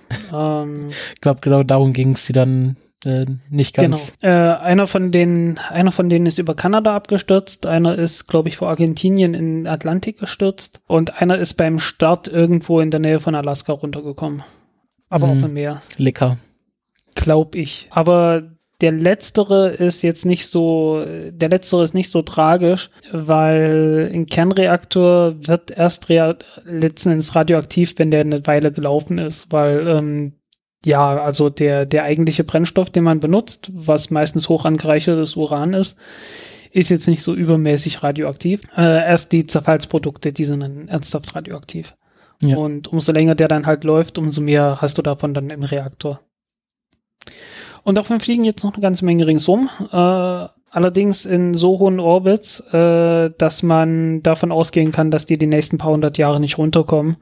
Und äh, bis die runterkommen, äh, ist der größte Teil davon auch schon zerfallen. Ja, das äh, schließt sich gut an eine Frage aus dem Chat an vom Erik. Der meinte, warum hm. nicht ähm, äh, äh, Radioisotopenbatterien mehr eingesetzt werden für Weltraummissionen, die keine Chance haben, auf die Erde zurückzufallen. Also äh, warum man die nicht äh, überall einbaut. Also zum Beispiel jetzt die äh, Juno-Mission, warum die noch auf Solarpaneele gesetzt hat, wenn man auch locker ein Radioisotopenbatterie Batterie einbauen könnte. Also erstens haben die Leute da Problem einfach mit, so von wegen, oh, ist radioaktiv. Also das ist das eine. Einfach äh, äh, Image, Image-Geschichte. Erstens, ja. Erstens ein großer Teil davon. Äh, das andere ist, äh, man benutzt zurzeit größtenteils Plutonium 238. Damit hat man auch die meiste Erfahrung und wir wissen ja alles so konservative Branche und so weiter. So heißen am liebsten nur das. Ähm, und das muss halt künstlich erzeugt werden. So heißen, man muss äh, irgendwelche Brennstäbe aufarbeiten und dort das, äh, das Neptunium 237 rausholen. Übrigens äh, ein Zerfallsprodukt von Americium 200. Nee, stimmt das? Ich glaube, wenn es nicht stimmt, werden es uns die Hörer in den Kommentaren schon mitteilen. Es müsste, doch, doch, doch, doch. Äh, ich, ich musste kurz überlegen. Äh, ich glaube, äh, Plutonium 241 zerfällt durch Beta-Zerfall zu äh, Americium 241 und Americium zerfällt dann über Alpha-Zerfall zu Neptunium. Irgend sowas. ja. Jedenfalls, äh, das Neptunium muss man dann letztendlich aus irgendwelchen Brennstäben, egal woher diese Brennstäbe auch stammten. In den USA stammen die praktisch grundsätzlich aus der Kernwaffenproduktion weil äh, zivile Aufarbeitung hat man dort verboten wegen Proliferation, Proliferationsproblem. Äh, weil es könnte ja sein, dass in Amerika jemand an Atombomben rankommt. ich habe das noch nie ganz kapiert, was die da machen, egal. Ja, jedenfalls ist ein Aufwand. Ne? Und dann muss halt dieses Neptunium auch noch äh, bestrahlt werden in Forschungsreaktoren und äh, für sehr lange Zeit äh, gab es einfach keinen Forschungsreaktor mehr in den USA, in dem sowas äh, durchgeführt wurde, äh, wurde. Und äh, man hat jetzt erst vor kurzem wieder einen alten Reaktor aus den 60er Jahren reaktiviert, um sowas äh, wieder machen zu können. Die Fast Flux Test Facility, glaube ich, FFTF, macht das, glaube ich, wieder. Äh, Würde ich jetzt nicht meine Hand für ins äh, Feuer legen, aber ja, die wollen wieder ein paar Kilo pro Jahr oder so produzieren oder ein halbes Kilo, ein Kilo, irgend sowas. Und wie viel braucht man für so eine Batterie? Oh, vier Kilo. Okay. Wenn es eine kleine ist. Wenn es ein kleiner ist, vier Kilo äh, und sonst mehr. Äh, man benutzt sowas übrigens auch einfach bloß zum Heizen. Also äh, ich glaube, da hatten wir uns drüber unterhalten bei Philae. Der Kometenlandersonde. Ja, yeah, ähm, von was du redest. Ja, äh, da ging es halt, äh, ja, da war halt das große Problem, dass sich, dass der Lander halt ausgekühlt ist und äh, einfach Strom brauchte, um sich selbst warm zu halten. Äh, was auf einem Kometen irgendwie weit abseits der Sonne äh, ein bisschen ein Problem ist und äh, niemand wollte auch nur die kleinsten Mengen Plutonium da mitnehmen. Und so ja, also man, man hätte halt durchaus irgendwie eine kleine Heizeinheit benutzen können mit ein, zwei Gramm Plutonium, was äh, absolut standardisiert ist, die auch sehr robust sind, die halt die Batterie halt so warm hätte halten können, dass sie weiter funktioniert. So rum gab es das Problem, wenn die Sonne scheint, dann muss der Heizer erstmal den Strom nehmen, um, da, um die Batterien aufzuheizen. Und äh, erst wenn die Batterien warm genug sind, konnten die aufgeladen werden. Und dadurch ist das halt alles, äh, hat halt alles nicht mehr funktioniert. Alle diese Radioisotopen-Batterien seit äh, Ende der 60er, nee, Mitte 60er Jahre, glaube ich, sind so gebaut, dass sie den Wiedereintritt überstehen. Es gab eine einzige diesmal nicht überstanden hat und die dann tatsächlich in der Atmosphäre verglüht ist zu kleinen Staubpartikeln und die man dann auch an allen Ecken und Enden nachweisen konnte. Braucht ja nicht viel, um irgendwas nachweisen zu können, aber naja, wie es halt so ist. Ähm, und hat dann gesagt, okay, äh, in Zukunft müssen Radioisotopenbatterien so gebaut sein, dass die den Wiedereintritt überstehen und hat es mindestens auch einmal gegeben, dass das äh, praktisch äh, unfreiwillig getestet wurde das war bei Apollo 13. Die Mondsonden hatten halt auch solche Radioisotopenbatterien dabei, halt die Mondlander für irgendwelche Instrumente oder so. Und äh, ja, da war dann halt, also eigentlich wollten die das Ding natürlich auf den Mond zurücklassen. Äh, das hat bei Apollo 13 bekanntlich nicht geklappt. Und von daher ist das mit in die Erdatmosphäre, in den Pazifik gestürzt und äh, ist halt nicht in der Atmosphäre schon verglüht, sondern halt äh, ja wirklich in, in den Ozean reingestürzt. Ja, die sind so solide gebaut, dass die halt wirklich etwas überstehen können. Also äh, auch wenn die, wenn die Rakete beim Start explodiert oder so, die überstehen das. Äh, hat man ja durchaus gesehen, es gab ja bei der Antares bei der Antares Mission von 2014, Oktober 2014, als die explodiert ist, gab es ja äh, noch, ich glaube, ein oder zwei CubeSats, die das Ganze sogar überstanden haben. größtenteils unbeschädigt. Obwohl die Rakete ja doch ziemlich, äh, ziemlich spektakulär explodiert ist. Ja. Ähm, also man kann. Also so robust sind die dann doch.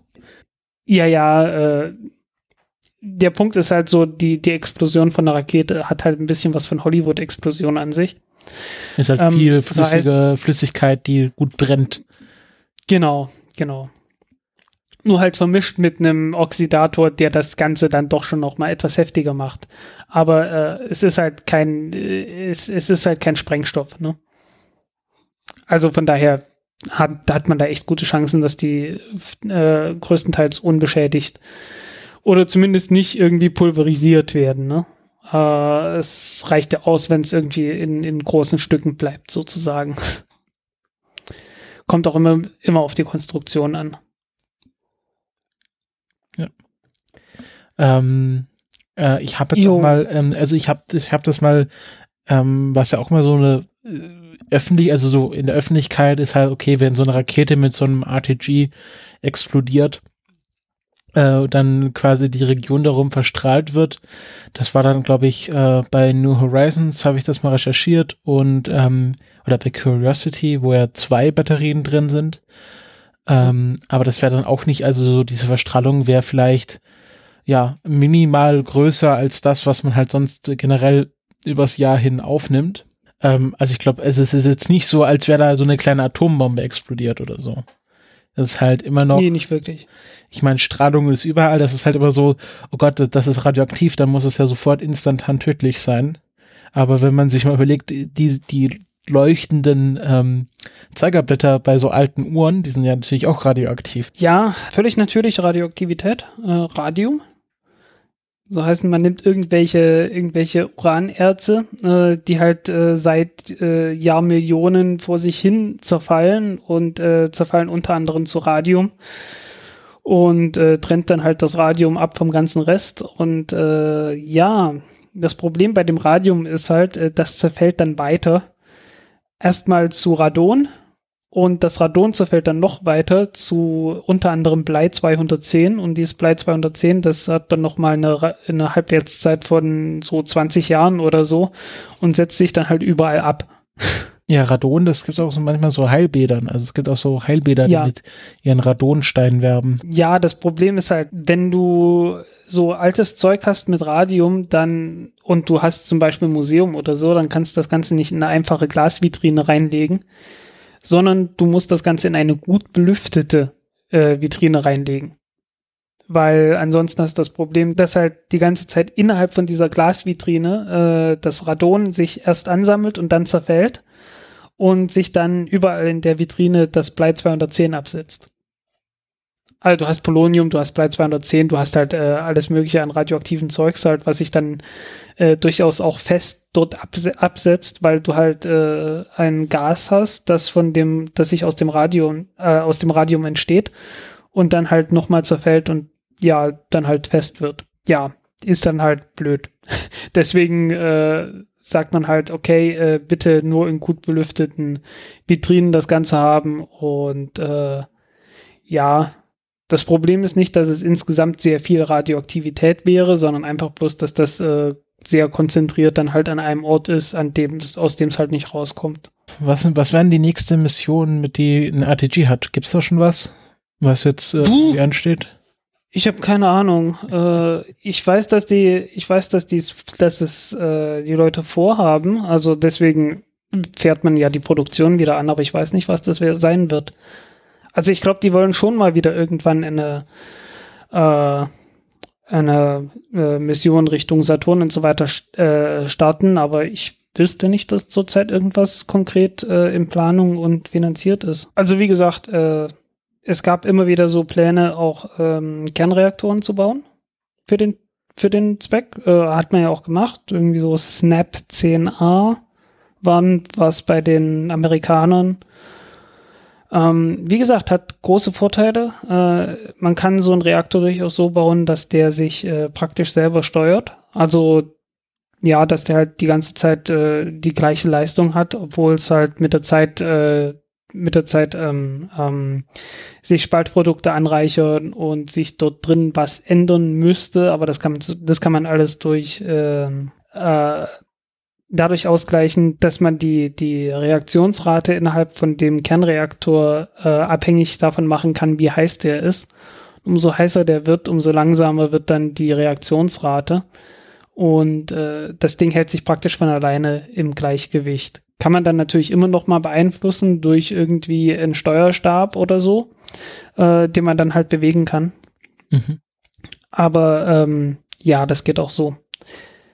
Und was mir dazu noch einfällt, es gab ja noch mal ganz andere Pläne, nämlich dass man nicht, äh, dass man Kernreaktoren nicht nur ähm, als Energiequelle benutzt, also nicht als Strom, nicht nur als Stromquelle benutzt, sondern auch als Antrieb für, also als Energiequelle für einen Antrieb, einen Raketenantrieb, dass man einfach äh, Wasserstoff nimmt und den halt stark aufheizt mit einem Kernreaktor und den dann hinten raushaut was äh, deutlich effizienter ist als ein Wasserstofftriebwerk, das halt äh, Wasserstoff mit Sauerstoff verbrennt.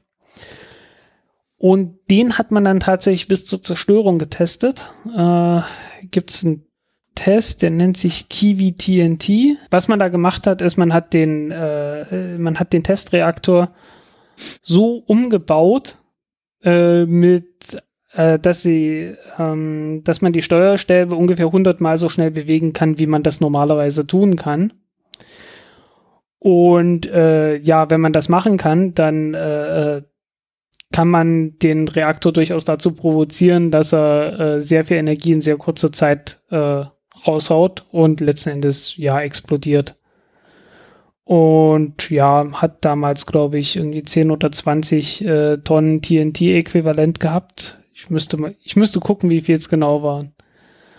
Ähm, klar, die lokale Umgebung war für eine gewisse Zeit äh, doch deutlich verstrahlt. Ja, das war 1965. Also Hochzeit von äh, Atomic Age. Ja. Als alles irgendwie Atom war. Genau ist jetzt zu viel, um das Ganze in kurzer Zeit äh, äh, durchzulesen und dann nochmal zu sagen, was, was genau rausgekommen ist. Also ich habe hier, ein, ich hab hier ein Dokument, kann sich dann auch jeder durchlesen. Äh, viel Spaß dabei. Äh, bist du damit durch oder hast du noch was? Ich denke, jetzt bin ich halbwegs durch. Äh, wenn Fragen sind, äh, es gibt den Kommentarabschnitt bei uns auf der Webseite countdownpodcast.de äh, mit Bindestrich was mit Bindestrich? Ja, mit Bindestrich. Ja. Countdown-podcast.de. Bei wem es äh, äh, sich noch nicht selbst vollständig, der hat die Seite nicht oft genug aufgerufen. Ja. Aber schaut mal vorbei, dort könnt ihr dann Kommentare hinterlassen mit Fragen und äh, wenn ihr Fragen habt, dann nur raus damit. Ja. Gut, kommen wir jetzt äh, zu was ganz Geheimem, geheim geheim. Ist so geheim, genau. ich weiß gar nicht, ob wir darüber reden dürfen, aber es wurden Fotos veröffentlicht. Von dem her denke ich, ist okay. Nämlich das ähm, Orbital Test Vehicle der US Air Force X-70, äh, X-37B. Klingt auch alles sehr geheim. Oder X-37B. Genau. Einfach auf Deutsch. Das geht viel leichter, wenn man, wenn man sich sowieso schon auf Deutsch unterhält. Genau. X-37B. Ein, äh, ja, im Aussehen äh, sehr ähnlich einem sehr kleinen Space Shuttle. Äh, ohne Fenster. Ähm, und ohne große Finne. Äh, und das ähm, war ähm, ist jetzt mittlerweile, es gibt, es gibt zwei äh, von diesen Testvehicles und jeweils beide sind jetzt zweimal geflogen. Und diese vierte Mission hat jetzt ganze 718 Tage gedauert. Was man da gemacht hat, äh, wird nicht gesagt.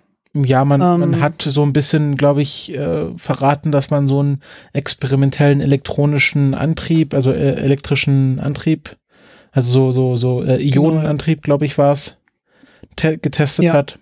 Ähm, aber äh, mehr wurde auch Wohlgemerkt nicht jetzt nicht, jetzt nicht für die Air Force oder für die NASA, sondern für irgendeinen privaten.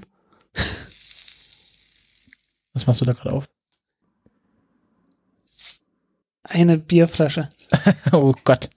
Ähm, ja, schlimm, ne? Genau. Ähm, aber ja, das ist jetzt irgendwie, jetzt ist gerade ganz frisch heute vor ein paar Stunden gelandet, wurde auch nicht groß vorangekündigt. Äh, klar ist Air Force. Ähm, ich glaube, es wurde dadurch bekannt, dass, dass man den Überschallknall gehört hat, als es in die Atmosphäre eingetreten ist. Und dann konnte es die, die Air Force auch nicht mal groß verheimlichen, weil es ja auch sehr prominent äh, auf diesem Lande, Landestreifen gelandet ist, wo auch die ganzen Space Shuttles gelandet sind. Und ähm, man hat zwei Fotos veröffentlicht und dann war auch, glaube ich, mehr gar nicht gesagt. Hast du das Foto gesehen mit dem Space Shuttle im Vordergrund Ja, und, ja. dem, und der Landung im Hintergrund? Das Genau. war nicht also, schlecht. Also es gibt auch große Vergleiche, wo man da sieht, wie groß das im Vergleich zum Spa Space Shuttle ist. Also ähm, es ist halt so groß, dass man das, ja, wie, wie, kann man das gut, also, also wenn man daneben steht, glaube ich, kann man so, ich glaube, so groß wie ein Mensch ist es in der Höhe. Also so knapp zwei Meter hoch, ein paar Meter Ja. lang. Genau. Und die ESA will ja genau sowas bauen. Sind neidisch geworden und jetzt wollen sie auch eins haben. Bemannt Äh, oder unbemannt? Na, unbemannt. Äh, hat man ja schon mehr oder weniger getestet, äh, zumindest von der Aerodynamik her, äh, mit der Vega-Rakete, mit dem fünften Start, glaube ich.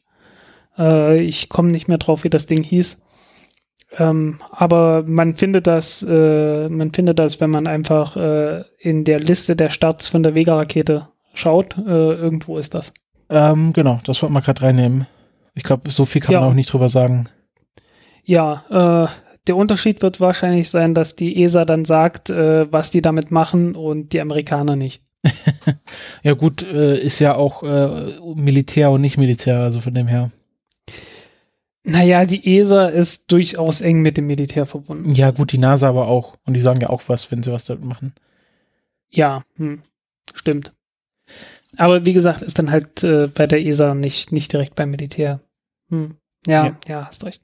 Genau. Ähm, und dann ähm, jetzt die richtigen Raketenstarts, nämlich äh, Falcon 9 mit dem National Reconnaissance Office Launch 76, wenn mich nicht alles täuscht. Auch Ja. was ganz Geheimes. Ein geheimer Spionagesatellit. Ähm, da, und der erste geheime Spionagesatellit, der von SpaceX gestartet wurde.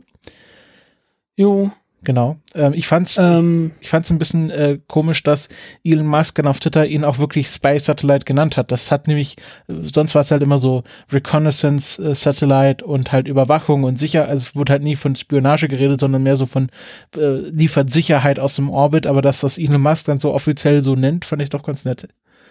ja, äh, ja gut, es, es gibt ja auch das offizielle Mission Patch dazu. Explore, Discover, No.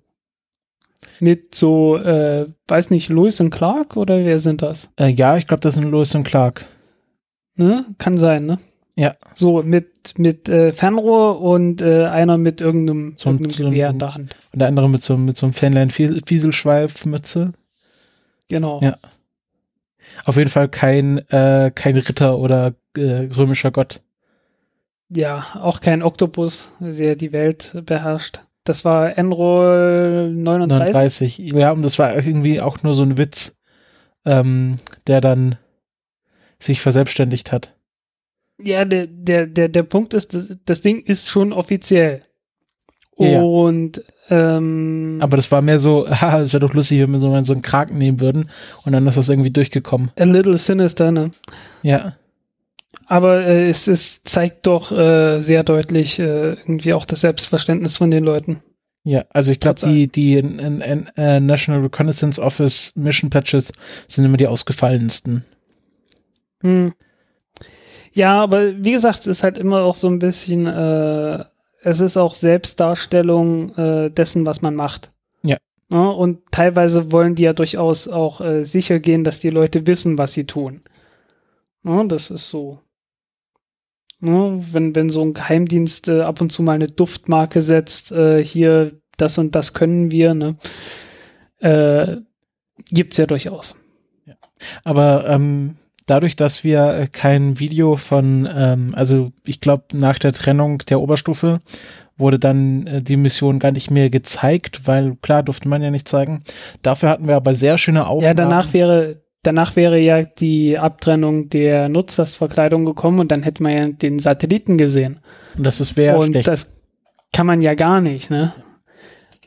Und ähm, dafür hatte man aber sehr schöne Videoaufzeichnungen vom Boden aus sogar, ähm, wie ja die Unterstufe abgetrennt wurde, zurückgeflogen ist und gelandet ist. Also man hatte quasi durchgehend vom Boden aus Überwachung der Unterstufe. Ja, Was man so noch äh, nicht hat. Sehr gutes Wetter gehabt. Sehr gutes Wetter gehabt und äh, halt einfach bloß, ja, gute Aufnahmen. Genau, also ich, ich weiß gar nicht, ob sich einfach die Technik weiterentwickelt hat oder dass halt äh, ein besonders klarer Tag war und dass man deswegen man halt so weit sehen konnte. Ja, also ohne gutes Wetter geht's gar nicht. Ja. So viel steht fest. Und äh, naja, die Technik sah mir jetzt eher ordinär aus. Einfach bloß gutes Teleobjektiv. Ja. Oder halt Teleskop. Ja, was ich mich ja mal frage, aber vielleicht, aber vielleicht ist da ein bisschen mehr Aufwand dabei. Vielleicht hat man das irgendwie aktiv getrackt oder so. ja, die, die Frage ist ja, wie, wie, wie schaffen sie das, dass halt die Kamera, die, die Rakete immer äh, im Blickfeld bleibt? Also da muss ja irgendwie die Kamera immer ständig nachgezogen werden. Ich kann mir nicht das Ja, vorstellen, dass man das von Das Hand geht macht. schon. Äh, naja, mit etwas Aufwand, aber es sah nicht so aus wie von Hand gemacht, ne? Ja, also war schon so, dass man vielleicht Ah. irgendwie die Rakete irgendwie dann mit so Markerpunkten versehen Man hat ja hat. Telemetrie. Ja, Weißt du, die haben, die haben die Telemetrie und äh, die Rakete schlägt jetzt nicht gerade Haken in der Luft, sondern äh, äh, ja, fliegt halt doch auf einer ziemlich geraden Bahn. Ja, und von daher. Nee, ich, ich kann mir vor- so vorstellen, da ist ja nicht viel anderes, was da rumfliegt, dass man einfach sagt, äh, man kann ja so Markerpunkte setzen, okay, dieses Objekt verfolgt das mal und dann, also was man halt sonst macht, um da halt irgendwie so Grafikeffekte drüber zu legen, kann man ja auch irgendwie so äh, Kann digital sein. Markerpunkte setzen und dann sagen, okay, das Objekt, das verfolgst du mal. Kann sein. Auf jeden Fall war das äh, sehr schön zum Ansehen. Also man hat richtig halt gesehen, hatte da so Splitscreen, wo man halt gesehen hat an der Onboard-Kamera, okay, da war jetzt wieder eine Zündung der ähm, Korrekturtriebwerke. Dann hat man das auch sofort äh, quasi vom Boden aus gesehen, wieder äh, groß äh, die, die äh, Ausstöße wegstieben. Das war Ja. schon sehr schön zu sehen. Man hat auch gesehen, wie schnell die, wie schnell das äh, Manöver kommt, um die Rakete äh, umzudrehen nach Ja, der halt. Abtrennung der Raketenstufe. Halt, ja, sofort, ja. Genau. Und dann, Was früher auch nicht der Fall war. ja, jetzt, jetzt ist man Früher war alles anders. Ja, jetzt ist man schon geübt darin. Und ja, das war eine sehr schöne Mission, sich live anzuschauen. Oder halt Ja, jetzt immer noch schön anzuschauen, äh, aber ich weiß nicht. Ich, äh, ich, finde, ich finde, solche Militärmissionen haben immer einen sehr bitteren Beigeschmack. Apropos bittere Beigeschmack. Äh, in Indien hat es so eine ähnliche Mission gegeben, äh, mit einem Satellitenstart, der ähm, ja, wo halt Indien gesagt hat, äh, wir bieten den umliegenden Ländern an, äh, den mitzubenutzen für irgendwie Nachrichtenübertragung und so weiter. Und natürlich hat man das auch Pakistan, also zumindest behauptet man, dass man da, dass man das Pakistan irgendwie angeboten hat und dass Pakistan das irgendwie abgelehnt hat. Ich habe es nicht im Detail verfolgt. Es kann durchaus sein, dass das wirklich genau so passiert ist. Äh, die Beziehungen zwischen Indien und Pakistan sind nicht die besten, wie wir wissen. Ähm, Ja. Und ja, äh, ja, äh, merkwürdig war da, dabei, dass der Start der Rakete ähm, nicht live von den Indern selbst übertragen wurde. Äh, und das ist, äh, das ist wirklich ernsthaft merkwürdig, weil normalerweise ist es so, dass äh, fast jeder Furz dort äh, gezeigt wird und applaudiert wird und äh, Reden gehalten werden von diversen Ministern und so weiter. Und äh, ausgerechnet bei dieser Mission, die man so als, als ganz große, als ganz große internationale Freundschaftsmission und sonst was angekündigt hat, äh, zeigt man dann noch nicht mal mehr den Start live. Fand ich doch sehr merkwürdig. Ja, wahrscheinlich Geheimhaltung wieder. Wahrscheinlich auch, ja, wahrscheinlich auch äh, militärische äh, Komponenten in dem, äh, in dem Satelliten. Weil ich, äh, es macht wenig Sinn, äh, so einen Start geheim zu halten. Also ich finde das sehr merkwürdig. Ja. Ja. Übrigens auch bei der Falcon 9. Also äh, da nicht zu sagen, ja, das Ding fliegt jetzt in folgenden Orbit rein. Ich meine, die Leute finden die Satelliten innerhalb von ein, zwei Tagen. Ja, ich meine, glaub, es ist nicht das so, dass man das geheim halten kann. Ja, du weißt, ist wahrscheinlich alles irgendwie Schwachsinn. Naja, aber Ja, was ja. kein Schwachsinn war, war der Start. Äh, und wir begrüßen die ESA wieder so, in, ja, in den Reigen doch, der in den Reigen der äh, raumfahrenden Nationen. Ähm, nämlich der äh, Weltraumbahnhof in Kourou wurde freigegeben von den Streikenden. Ja. Und somit äh, flog die erste Ariane mit äh, dem Koreasat und noch einem anderen, den ich jetzt vergessen hat, äh, vergessen habe. Ich glaube, so ein brasilianischer Kommunikationssatellit war das. Ähm, und ja, Start verlief reibungslos, kennt man ja. Äh, Wetter war so ja, mäßig. Ähm, und ich habe es auch, glaube ich, im Zug gesehen. Also ich hatte nicht so guten Empfang. Ähm, aber ja, war schön, dass jetzt das auch wieder funktioniert. Ähm, ich hoffe natürlich, dass auch irgendwie der Streik was gebracht hat für die Leute dort. Ja, schön für die Franzosen und hoffentlich noch besser für die äh, Leute in Französisch-Guyana. Ja. Weil, also, ähm, das, das hat einen doch die Augen geöffnet, ne? Was die Lebensbedingungen dort angeht. Ja, wer das halt verfolgt hat. Ich weiß, so Tagesschau und sowas Ja. hat ja nicht berichtet groß. Nicht so wirklich. Oder, ich keine Ahnung, noch nicht mal nichts Tagesschau, aber-. Tagesthemen oder so. Jo. Ähm, ja, auch eher aus der aus der äh, Kategorie Witz äh, ist ein anderer Start gewesen von Vector Space Systems. Ähm, und ich habe mich schon drauf gefreut. Ich habe das Ding auch gesehen. Äh, ja, seit längerer Zeit. Also Vector Space Systems ist eine amerikanische angehende Raumfahrtfirma, die sich als eine der beiden ganz großen bezeichnet, neben äh, Rocket Labs USA. Ähm, die wollen eine Rakete bauen, die Satelliten von so einer Größe 50 Kilogramm äh, in, eine, in einen niedrigen Orbit bringen kann. Also das ist so der Anspruch. Ähm, ja, das Problem ist, die sind noch mitten in der Entwicklung. Die haben de facto noch nicht viel vorzuweisen. Die haben ihre, haben allerdings schon die Triebwerke für die Rakete entwickelt, soweit, aber die haben halt irgendwie alle Systeme, die man braucht, um die Rakete zusammenzubauen und die Rakete äh, ernsthaft wohin zu bringen, äh, hat man halt noch nicht. Wovon man offensichtlich auch nicht so viel hat, wie man gerne hätte, sind Sponsoren äh, und Investoren. Und äh, demzufolge hat man gesagt, haben die sich wohl gesagt, ja, wir brauchen einen Testflug von unserer Rakete. Nun hatte ich gedacht, das wäre so wenigstens ein halbwegs ordentliche Raketen, also irgendwie ein Raketenmodell, das wirklich was mit der endgültigen Rakete zu tun hat, aber so richtig viel hat das Ding nicht damit zu tun.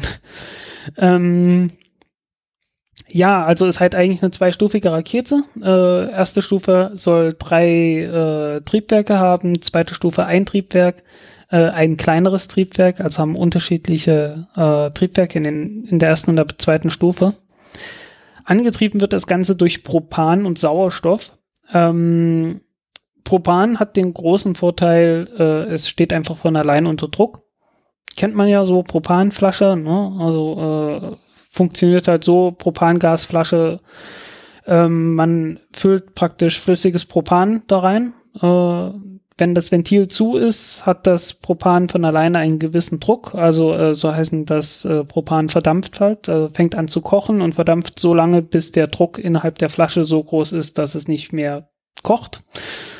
Und dann kann man das äh, Ventil aufmachen und es kommt Propangas raus und äh, die Flüssigkeit drinne, das flüssige Propan äh, kocht halt weiter, äh, so lange bis halt äh, das Ventil wieder zugemacht wird und der Druck wieder hoch genug ist, dass es aufhört äh, zu kochen.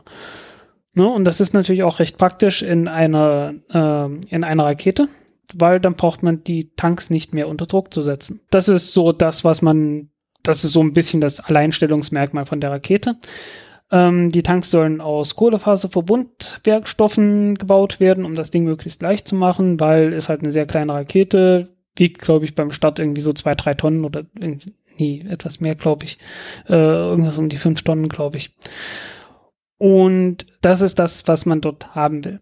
Was man jetzt gestartet hat, ist eine Rakete aus Aluminium, die zwei sehr kleine Tanks hatte die nur ein Triebwerk hatte, die keine, und der, dem Triebwerk fehlte die Möglichkeit, das Triebwerk zu steuern, also soll heißen, äh, einfach nur starr eingebaut. Also kurz und knapp, das Ganze war, hatte absolut nichts mit der eigentlichen Rakete zu tun. Das war wirklich bloß so ein bisschen Feuerwerk für die Medien. und deswegen äh, habe ich darüber dann auch nichts geschrieben. Also das, das Ding hat, ist ein paar Sekunden lang äh, hatten, ist es halt geflogen, ne? Äh, auf so eine geschätzte Höhe von ein paar hundert Metern. Und äh, eigentlich wollte man das Ganze an Fallschirm äh, landen und äh, ja, es gab dann einen Tweet, äh, in dem dann stand, äh, ja, Fallschirm sind irgendwie ein, kurz danach kollabiert, also äh, haben sich nicht ordentlich entfaltet. Und ja, das Ganze ist dann höchstwahrscheinlich recht äh, unelegant zu Boden gestürzt und äh, ja, der Tweet wurde dann kurz danach gelöscht. Das gehört übrigens auch zum Plan, dass die Rakete wiederverwendet werden kann. Ah, okay. Äh, man kann abwarten. Also die sagen, nächstes Jahr wollen sie starten. Die ersten Raketen, äh, also die ersten orbitalen Missionen durchführen. Und die wollen halt auch unglaublich viele von den Raketen bauen, um den riesengroßen Markt der kleinen Satelliten irgendwie zu bedienen. Und ja, mal schauen. Bringt erstmal eine Rakete da hoch und dann sehen wir weiter. Ja, mich hatte nämlich schon gewundert, warum du jetzt so, so sauer auf die Vector Space Rakete warst, weil ich hatte eigentlich erwartet, dass du dich gefreut hast, dass sie geflogen ist, aber jetzt verstehe ich das. Hab ich ja auch, bis ich kapiert habe, was die, was die da alles, Eine was da alles gefehlt hat. Eine Rakete Also, Mogelpackung. Ja, irgendwie so 200 Liter Tanks irgendwie drin. Also es war noch nicht mal, noch nicht mal die ganze Rakete bestand aus Tanks, sondern man hat da irgendwie zwei kleine Tanks reingebastelt. Äh, also ja, es war ein bisschen sehr Mogelpackung geworden. Obwohl ich mich echt drauf gefreut hatte, das Ding zu sehen, weil ich, ich hatte halt, ich bin halt wirklich davon ausgegangen, dass das Ding jetzt äh, ein Modell ist, das äh, vernünftig irgendwie die Aerodynamik, die Struktur und so weiter, halt irgendwie wenigstens die Steuerung oder irgendwie was Relevantes halt äh, äh, zeigt. Aber ja, de facto hätte man alles, was man dort an Daten gewonnen hat, auch auf dem Teststand gewinnen können. Und von daher, ja. Okay, vielleicht mal abgesehen vom Fallschirm, aber äh, die Geschwindigkeit von der Rakete ist halt auch nicht mit dem vergleichbar, was man äh, bei einem normalen Start hätte. Von daher ist das mit dem Fallschirm dann auch noch egal. Äh, ja, nee, wie gesagt, ähm, ähm, das war halt kompletter Publicity-Stunt. Äh, von daher war ich da echt enttäuscht. Schade. Ja, Aber die, welche. abgesehen davon sieht natürlich immer toll aus. Und die hatten, die hatten eine Drohne gehabt, die äh, von oben den Start äh, gefilmt hat, so dass die Rakete praktisch nur knapp an der Drohne vorbeigeflogen ist. Äh, das sieht durchaus ganz gut aus. Ähm, aber die sind nicht die, die noch, ist es Rocket Labs, die was mit dem Google Lunar X-Preis zu tun haben? Ja. Genau. Welches die, Team? die wollen ja dieses Jahr noch starten und die eigentlich haben die gesagt, ja, wir starten jetzt nur nicht vor Weihnachten, damit die Leute noch mal ah, genau, äh, nee, das war wir das. starten jetzt nur nicht nur nicht äh, kurz nach Weihnachten, damit die Leute noch mal ausschlafen können. Ah, es ist Mai, die sind immer noch nicht gestartet. müssen aber lange schlafen. Ja, yeah, Winterschlaf, komm. Okay, gut. Obwohl, nee, stimmt nicht. Die kommen ja aus Neuseeland. Der Winterschlaf kommt ja jetzt erst noch. Feiern die Weihnachten. Verfallen so die jetzt in Winterschlaf? an. Die müssen schauen, dass wenn die, äh, und aber Firefly Labs war nicht aus Neuseeland, die pleite gegangen sind. Ich dachte, die kämen aus Neuseeland. Nee, das war USA. Das war USA. Ah, okay. Die haben irgendwie mit Virgin Galactic oder irgend so einen Rechtsstreit gehabt und da äh, sind denen dann die Investoren abgesprungen oder so.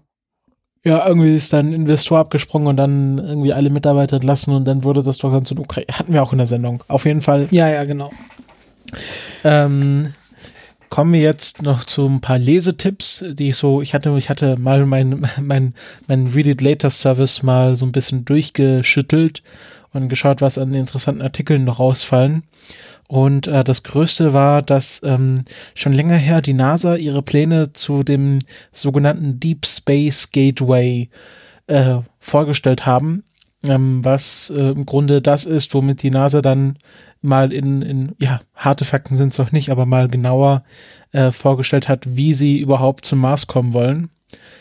Und äh, ja, was dabei rausgekommen ist, ist eine schicke PowerPoint-Präsentation, aber mehr auch nicht. Ähm, aber ich habe mal zwei Artikel, einmal vom äh, Planetary, von der Planetary Society äh, und dann einmal von Ars Technica, der von Planetary Society ist ein bisschen ausführlicher.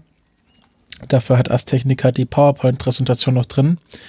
Und äh, ja, also es geht eigentlich darum, dass sie bis 2025 ein äh, Deep Space Gateway im cislunaren Orbit aufbauen wollen. Ähm, das so eine Art äh, ich glaube, Bill Gerstenmeier hat es äh, als als Saat für alles Mögliche bezeichnet. Ähm, also einerseits Kommerzialisierung des Mondes, eine Mondkolonie, aber dann halt auch als Sprungbrett für die Deep Space Mission zum Mars. Und das soll bis 2025 aufgebaut werden und dann ab 2027 sollen dann von diesem Deep Space Gateway ein ähm, Deep Space Transportation System losfliegen, ähm, was darauf ausgelegt ist, vier, vier Besatzungsmitglieder auf 1000 Tage zu versorgen. Und das soll etwa drei Mars-Missionen äh, halten, dieses Raumschiff. Und das ist dann so, okay. glaube ich, bis 2033 dann die ersten Menschen zum Mars bringen soll. Okay, ähm, das also ist der Plan von der NASA mit dem SLS, ne? Hm? Wie bitte? Das ist der Plan von der NASA mit dem SLS, ne? Genau, also das sind alles, äh, ähm, alles also Pläne, Plan ja. im Sinne von äh, das ist so ganz grob Vorschläge. So, genau, Vorschläge. Szenarien. Ähm, genau, das ist auch, also ähm, was daran interessant ist, sind halt ähm, dieses, äh, dieses Deep Space Gateway soll in drei Schritten aufgebaut werden. Ähm, also mit drei Flügen wird einmal das äh, Power-Modul, dann das Habitation-Modul und dann zum Schluss das Logistics-Modul hingebracht. Und äh, genau, mit dem letzten Flug kommt dann die Airlock. Und dann ist das fertig bis 2026. Und ähm, ja, also es sind, äh, was man ja eher so gedacht hat, dass das jetzt alles irgendwie in kleinen, also mit so kleineren Raketen in kleineren Schritten aufgebaut wird. Von dem geht man jetzt doch wieder weg und verfolgt den Ansatz groß und äh, in einem Hauruck-Akt. Und äh, ja, irgendwie muss man ja die große Rakete rechtfertigen, ne? Genau, da, genau, das ist auch nämlich das äh, interessante, genau, dass das ja so ein bisschen dann mit SpaceX äh, in Konkurrenz tritt aber man hat es auch schon andere Ankündigungen gehabt, dass man auch auf kommerzielle Anbieter angewiesen ist, um dieses Deep Space Gateway äh, nachzufüllen, sozusagen. Hm. Ähm, genau, also das ist ja nur ein Lesetipp, äh, kann man sich selber durchlesen, sind sehr interessante Artikel, also egal, was man davon halten mag. Ähm, aber der Knackpunkt ist natürlich, wenn die NASA jetzt nicht aggressiv Geld dafür bekommt, und zwar richtig viel Geld, dann ist das auch nur, dann bleibt es auch nur eine PowerPoint-Präsentation. Und das ist halt jo. das, wo es halt gerade hapert in der USA. Definitiv, ja. Ähm, ich habe wirklich das ernsthafte Gefühl, dass die Chinesen denen, zu, denen zuvorkommen werden, einfach weil die äh, besser organisiert sind. Genau, das ist auch hier, ähm, äh, wird hier überschrieben bei Ars Technica, Sense of Urgency. Ähm, das ist halt alles, weil die Chinesen gerade den, den, äh, da richtig äh, die, die, wie soll ich sagen, den Rang ablaufen. Ja. Gleichzeitig äh, verweigern die natürlich auch den Zugang zur ISS, was ich äh, gerne immer noch mal wiederhole, weil äh, es ist einfach eine riesengroße Schweinerei, dass die USA sagt, nö, das ist eine internationale Raumstation, aber die Chinesen kommen da nicht rein. Ja, vielleicht, vielleicht dürfen sie das Deep Space Gateway benutzen, wenn sie lieb fragen. Ja, also aber ich, ich glaube, es wird eher, es wird eher so sein, dass die Amerikaner fragen müssen, ob sie die, das chinesische Äquivalent da benutzen dürfen. Ja. Ja, gut, okay, bei den Russen sind sie auch über ihren eigenen Schatten gesprungen und von daher ist es nicht, nicht, nicht undenkbar. Ja, aber das war, also es war halt irgendwie gerade, als die Russen am Boden lagen, also. Hm. Naja, nee, da ja nun nicht mehr. Also ich meine, als das äh, Aber man hat sich als Vertrag eingest also eingestellt wurde, da war ja dann Putin schon lange. Ja, also äh, ja. Die, das, das Ende vom Space Shuttle kam ja mit Columbia letzten Endes, 2002. Und da war ja Putin auch schon äh, an der Macht seit einiger Zeit. Ja. Seit zwei Jahren. Ja, ja. Also ich, ich weiß nicht. Ich, ich, ich sehe da. Nee, ich seh zwei da Jahre oder vier? Wann, hm? wie war denn das? Der, der wurde irgendwann zum Premierminister? Äh, der wurde erst, äh, warte kurz, wann wurde der gewählt? Recherchieren wir das ganz kurz. Das lieben die Hörer, wenn wir das recherchieren. Ähm, ja, total, ne? ähm, ähm, ähm, 99 wurde er Ministerpräsident und dann 2000 äh, Präsident. Okay. Und dann, genau, und dann war von 2008 bis 2012 nochmal Ministerpräsident, weil man ja nur zwei Amtszeiten als Präsident äh, in Russland dienen durfte.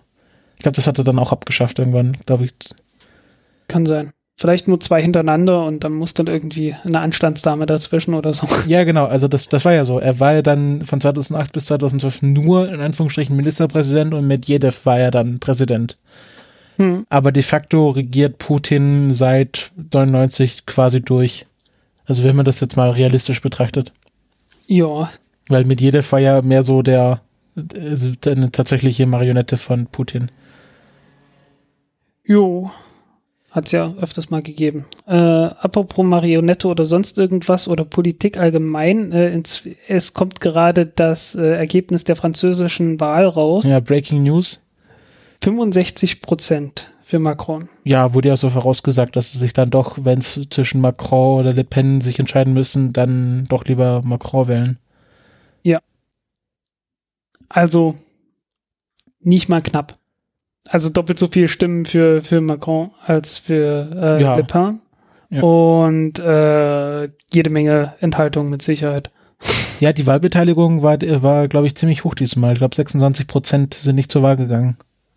Okay. Also es, äh, irgendwie, ich hab, flog gerade eine Statistik vorbei, genau hier. Also 2012 war Wahl, also ich würde irgendwie, also 2012 waren es auch 19,7 Prozent, jetzt ist es auf 26 Prozent gesprungen. Hm. Ja, war jedenfalls auch, äh, ich meine, man, man hat gemerkt, auch bei der, äh, bei dem, was im Französisch-Guyana passiert ist, dass man dort durchaus äh, demonstrativ gezeigt hat, dass man sich für die Bürger interessiert. Ob das dann tatsächlich so durchgezogen wird, äh, wir wissen ja alle, wie das ist mit den Meeressäugern und den Versprechen, ne? Wahlversprechen. kennst du die, kennst du die Ausgabe von äh, Captain Blaubeer? Mit den Wahlversprechen?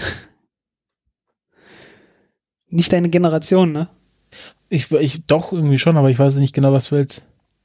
Äh, es gibt von Captain Blaubeer eine dieser Geschichten mit, äh, wo er irgendwie sagt, dass äh, von, von irgendwelchen Wahlen die Versprechen äh, nicht so ernst zu nehmen sind. Wenn man irgendwie einem Wahl ein Versprechen gibt, dann braucht man sich da nicht dran zu halten. Fand ich äh, eine sehr gute, ja. sehr gute Ausgabe von Captain Blaubeer. Aber ich, habe schon das Gefühl, offensichtlich dass wir ein bisschen von der politisch abschweifen. Ja, ja. Ähm, hat, hattest du noch was zum Deep Space Gateway? Sonst lassen wir das einfach ein bisschen. Nee, ruhen. nicht wirklich.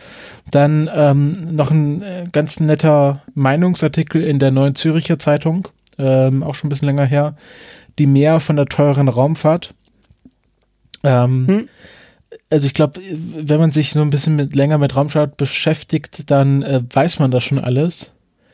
Ähm, also geht auch ja. hier um den, zum Beispiel um diesen Geographical Return, also der Beitrag an die ESA bleibt in der Schweiz und solche Sachen. Ähm, ja. Aber es ist vielleicht NZZ, so, Neue Züricher. Genau. Ähm, aber ich glaube, das ist vielleicht so ein guter Artikel, den man sich mal abspeichert und wenn es, keine Ahnung, jemand um die Ecke kommt, ja, warum macht man das, warum das ist doch alles zu teuer und warum füttert man nicht die Kinder in Afrika, äh, dann kann man den Artikel immer wieder hervorholen. Also dafür ist er ganz gut für so Leute, die so ein bisschen da außen vor sind.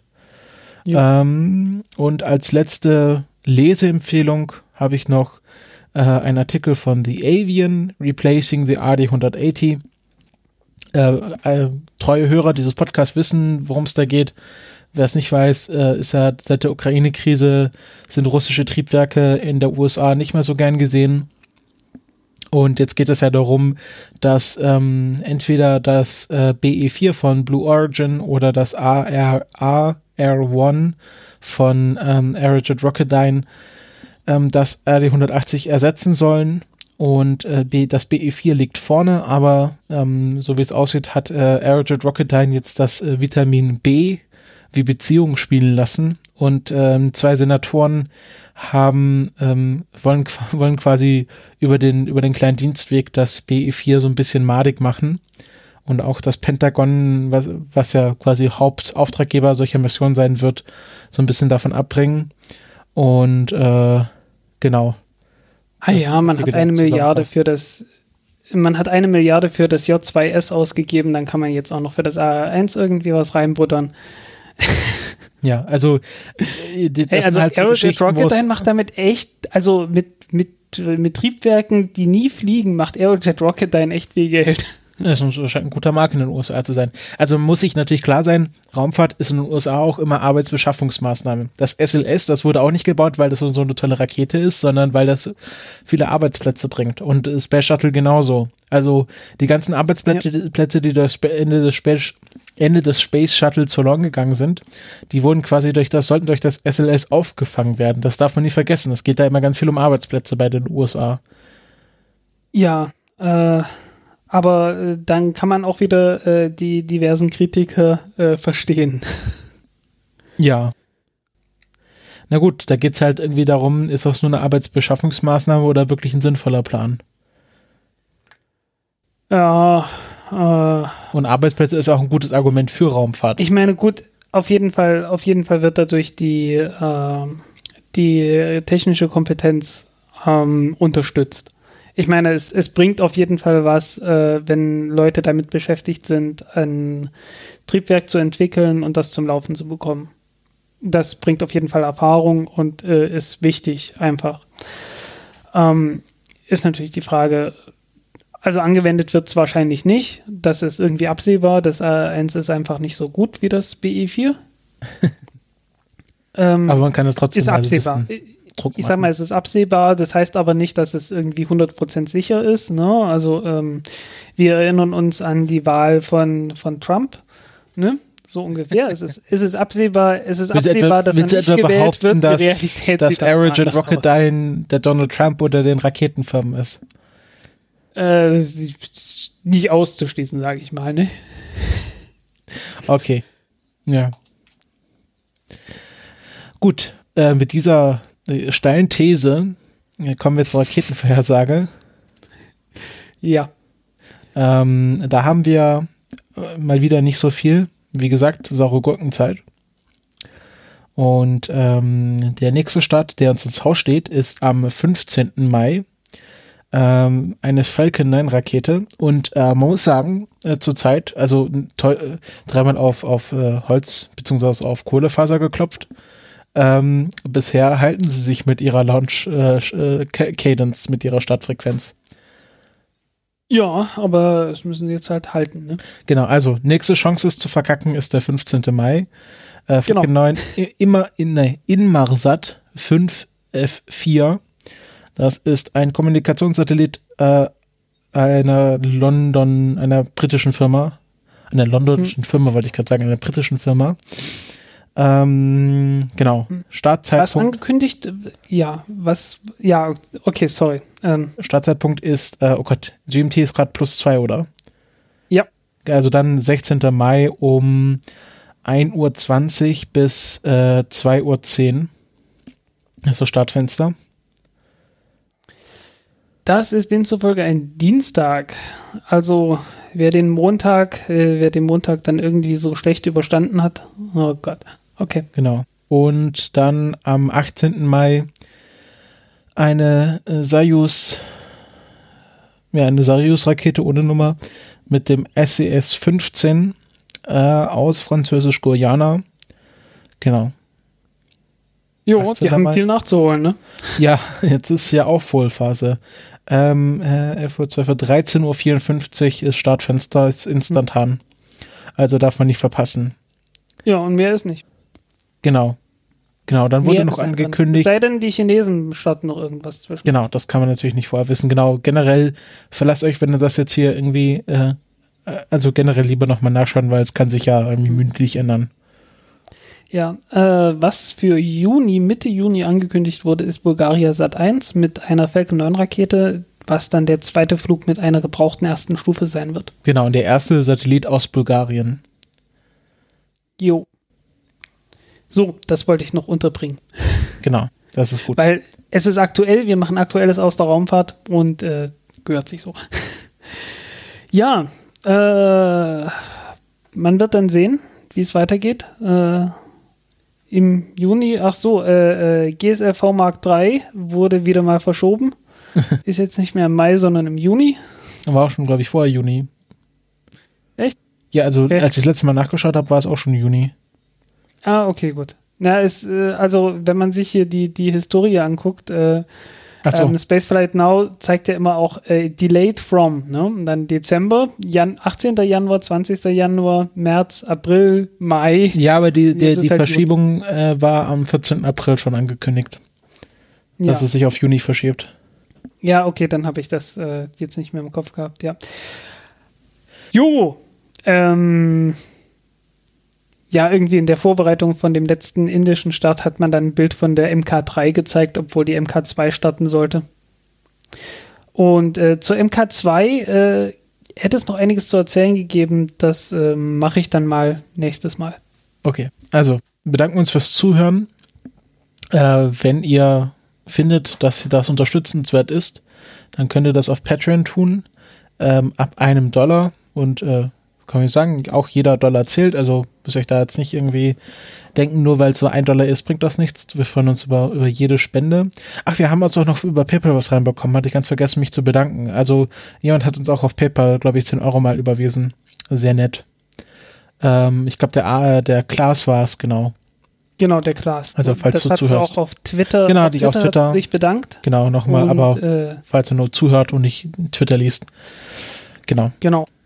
Und Ähm, wer irgendwie sagt, äh, wir, wir könnten auch irgendwann mal einfach äh, vorlesen, wer unsere Patreons alle sind.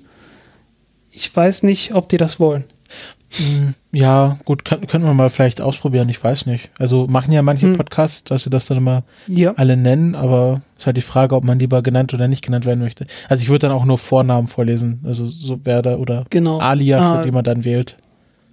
Ja, aber ich, ich finde es, ich finde es halt im Prinzip doch eine nette Geste, Ja, das Ganze genau. irgendwie am Ende, am Ende einmal äh, vorzulesen, wer das ist. genau. Äh, aber ist halt die Frage, ähm, wollen die das überhaupt? Ja, also wenn jetzt niemand, wenn jetzt niemand äh, schreit, dann machen wir das ab nächster Folge. Genau. Sonst, äh, ja, was gibt's noch zu sagen? Bleibt uns gewogen. Mm, Und bis, äh, genau, schreibt Kommentare, wenn ihr Kommentare habt auf Twitter, Facebook. Äh, genau, Genau. ich habe jetzt auch auf Facebook angefangen, so ein bisschen mal das wieder stärker zu bespielen. Ähm, vielleicht vielleicht äh, findet sich da noch der ein oder andere Like. Vielleicht Genau. habt ihr da noch einen Wenn ihr. Fragen habt, wenn ihr Fragen habt, wenn ihr äh, über bestimmte Themen irgendwas wissen wollt äh, und äh, ich oder du, wenn wir beide irgendwie nicht zu dem Schluss kommen, dass wir davon keine Ahnung haben oder so, äh, dann äh, greifen wir das mit Sicherheit auch gerne mal auf. Ja, Ähm, sonst, wenn wir das rechtzeitig planen, vielleicht findet man auch noch einen Interviewgast. Ähm, also ich habe jetzt auch schon äh, wieder äh, ein Interview geplant. Wollen wir noch nicht so viel verraten, aber es wird demnächst wieder Interviews geben mit interessanten Leuten. Jo. Genau. Also dann äh, immer schön, äh, immer schön den Himmel im Blick behalten. Vielleicht seht ihr eine Rakete. Ich weiß nicht, ich habe immer noch keinen Abschlusssatz. Ciao.